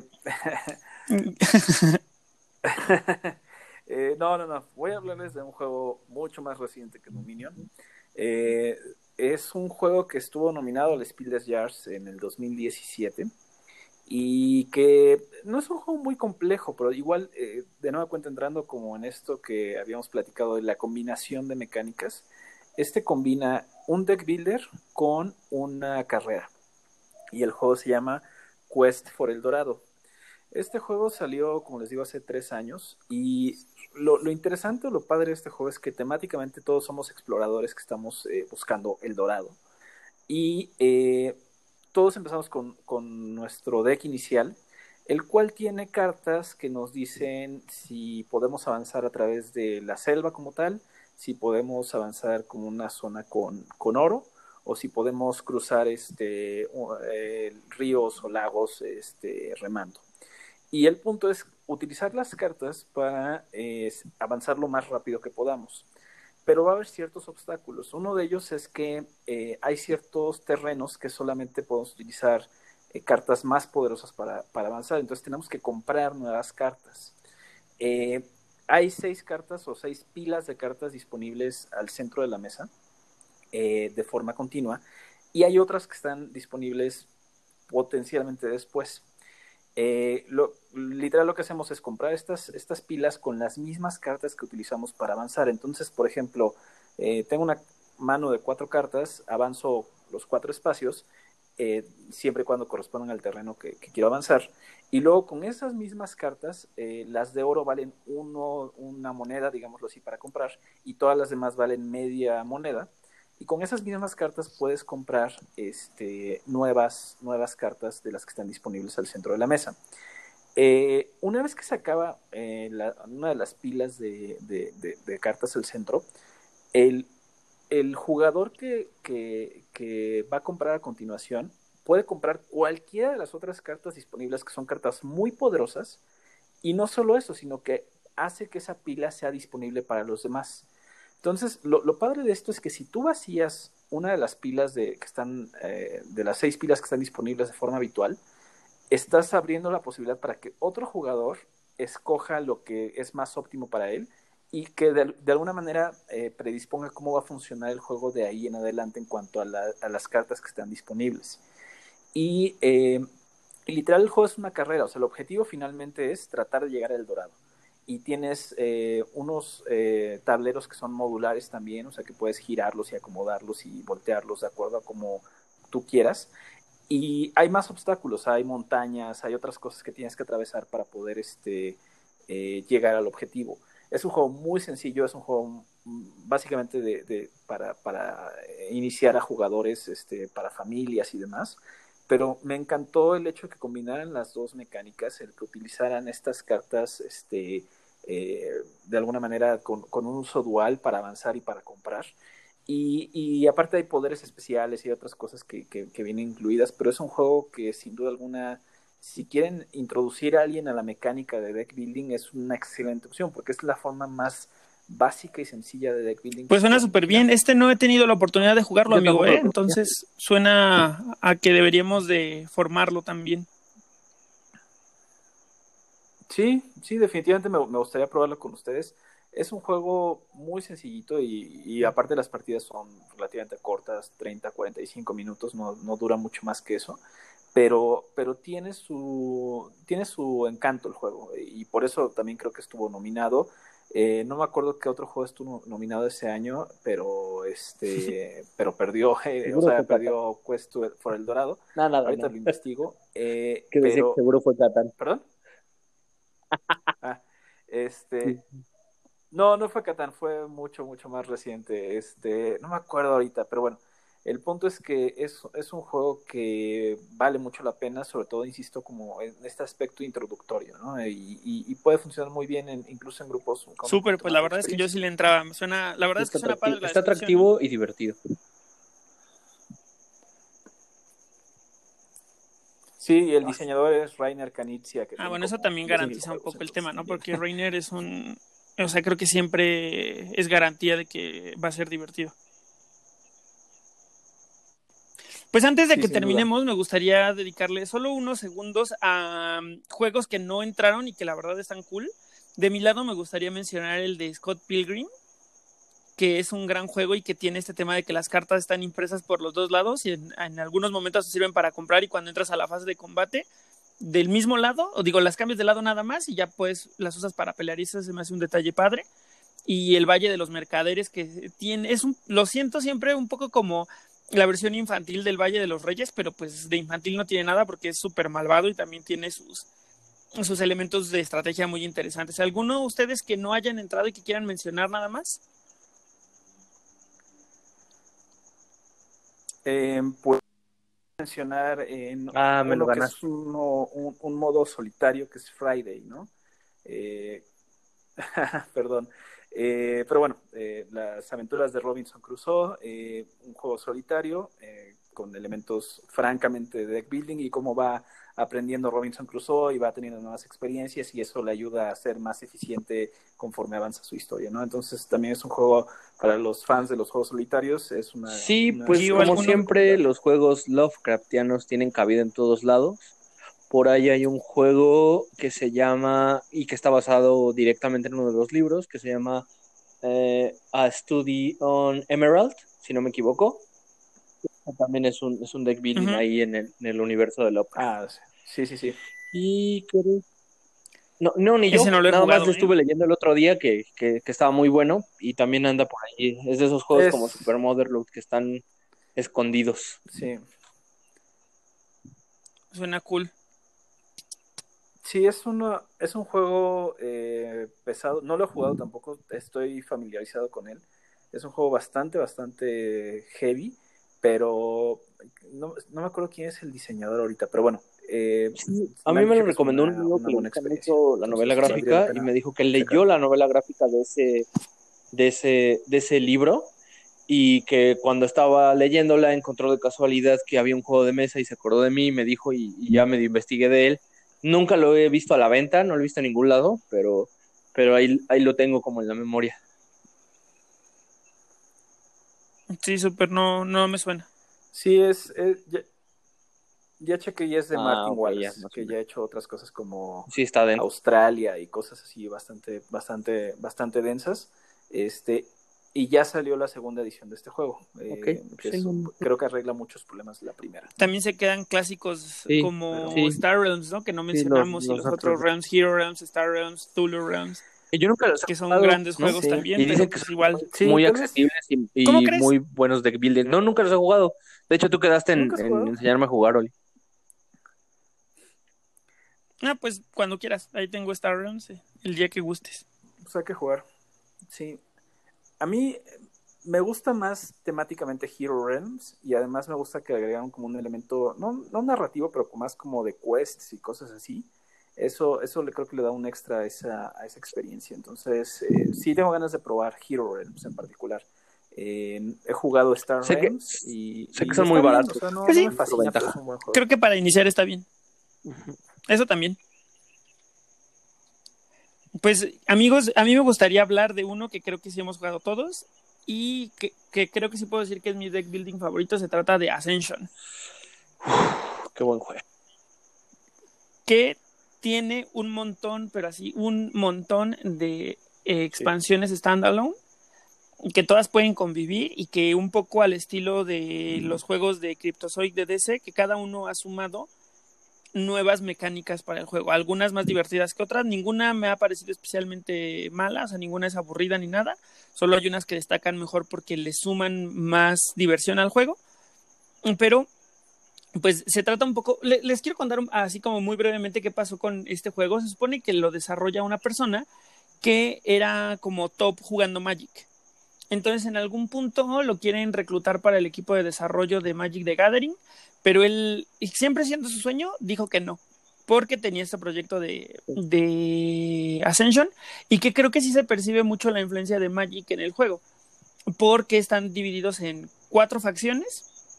Una facción azul que está muy, muy dedicada como a que jales cartas, una expansión, eh, digo, perdón, una facción verde que está muy enfocada en el tema de ganar puntos de victoria, otra expansión morada que está muy enfocada en pelear y en y en deshacerte de las cartas que no te van sirviendo.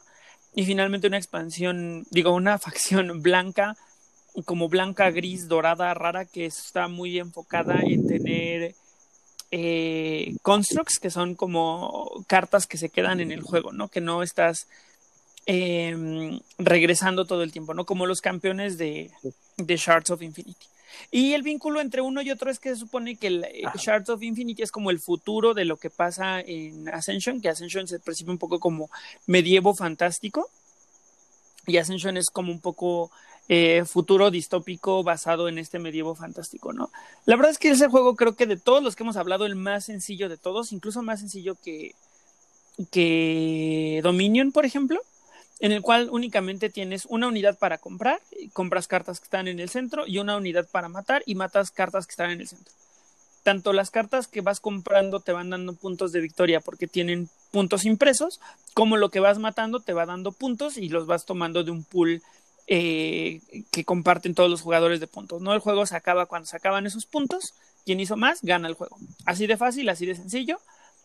Y creo que el, lo, la razón por la que a mí me gusta, les digo un poco, es que ha sumado un montón de cosas que sin perder este, este aspecto sencillo y muy digerible, sí ha sumado al, a la diversión, ¿no? A, tal cual al factor diversión que tiene el juego. ¿Ustedes qué opinan de Ascension, amigos? Que sí lo han jugado. Adelante, Doc, por favor. A mí en lo particular me parece un gran, gran, gran, gran juego también, un buen deck building, un deck building sencillo, como tú dices, accesible. Creo que todos los fans de, de Magic o de los TCGs y del, obviamente de los deck building tienen como punto de referencia Ascension. Y bueno, a mí me gustaría agregar también que hay una versión digital en la que pues, tú y yo hemos tenido oportunidad de, de batirnos este, Sí, deberíamos de jugar de nuevo, ¿eh? aprovechando la cuarentena, Doc, por favor, baja en teléfono y está divertido. Y también se pueden adquirir ahí las expansiones. Y otra cosa que tiene, eh, eh, que hace como esa, eh, ese dejo de, de, Magic, es que los Mecana me suenan mucho a los artefactos de, de Magic. Mucho, mucho, mucho, mucho. Sí, totalmente, totalmente. Y algo que no sé si vayan a agregar ustedes, y ya se los probando, es las, las ediciones de las cajas metálicas que son como compendios de aniversario, si no me equivoco, Oli. Que eh, son, creo que no son aniversario per se, creo que nada más son como, como un tema de deluxe, o sea, que son cajas de lujo. y que todas, las cartas, vienen o sea, la, la, caja es una lata, es metálica, hay cartas promos y, y las, todas las cartas vienen foileadas. Entonces, ya sé, qué estrés que vengan ahí las promos, porque los promos regularmente de este juego están bien padres. ¿Ya? Sí, totalmente de acuerdo. Eh, pues yo realmente disfruto mucho ese juego también. Eh, lo he jugado un par de ocasiones con ustedes. Eh, me parece un muy buen juego y, y, justo como dicen, es como eh, la esencia del, del, deck building, ¿no? Como la, la, una forma muy, muy básica de deck building, pero que le han ido agregando muchos elementos conforme han salido más expansiones y más cosas, ¿no?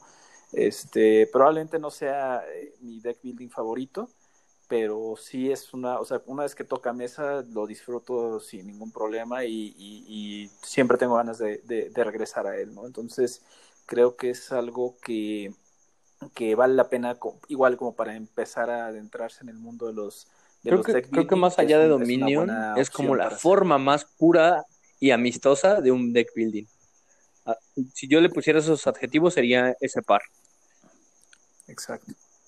Sí, justo porque o sea, el Take That vive únicamente en expansiones muy específicas y en general es un tema de cada quien trabaja para lo que o sea, que o cuando o cuando Oli te roba las cartas que pensabas comprar en tu turno, este, eso también es parte Pero eso pasa en todos los deck buildings, amigo.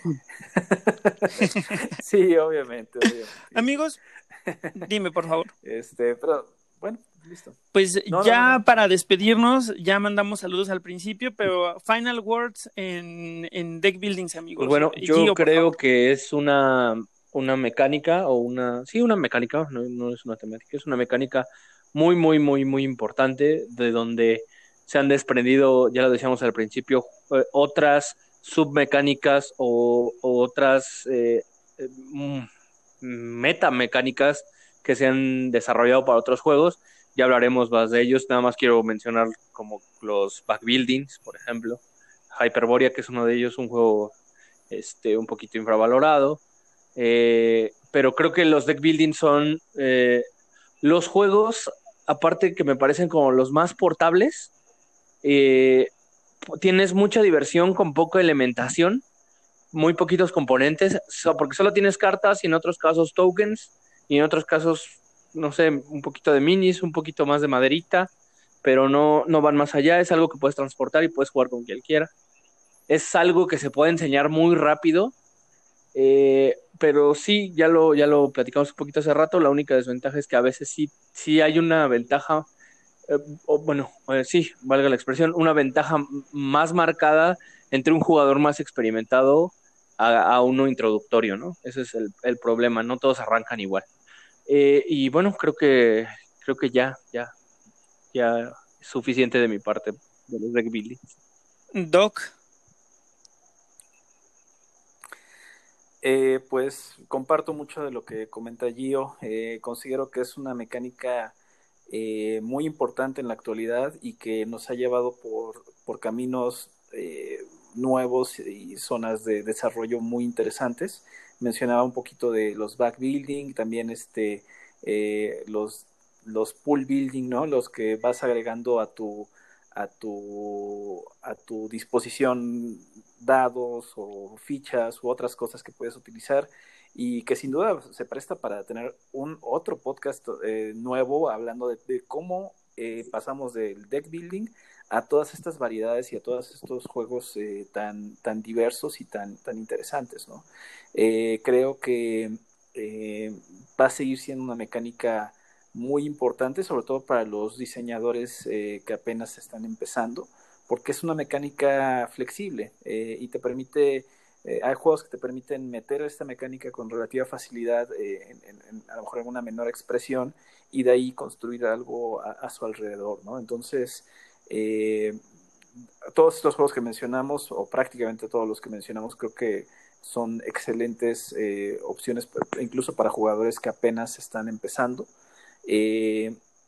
y, vale la pena que sigamos explorando todo, este tema, porque sin duda nos, creo que nos quedamos incluso un poco cortos en todo lo que lo que implica este este este tema y esta mecánica. Estoy completamente de acuerdo. Creo que este programa junto con el de Worker Placement ha sido de los que más he disfrutado hacer porque me encanta me encantan ambos, pero también con un poco este este aftertaste medio amargo porque no podemos hablar de todos y hay un montón de juegos bien padres que se quedan fuera.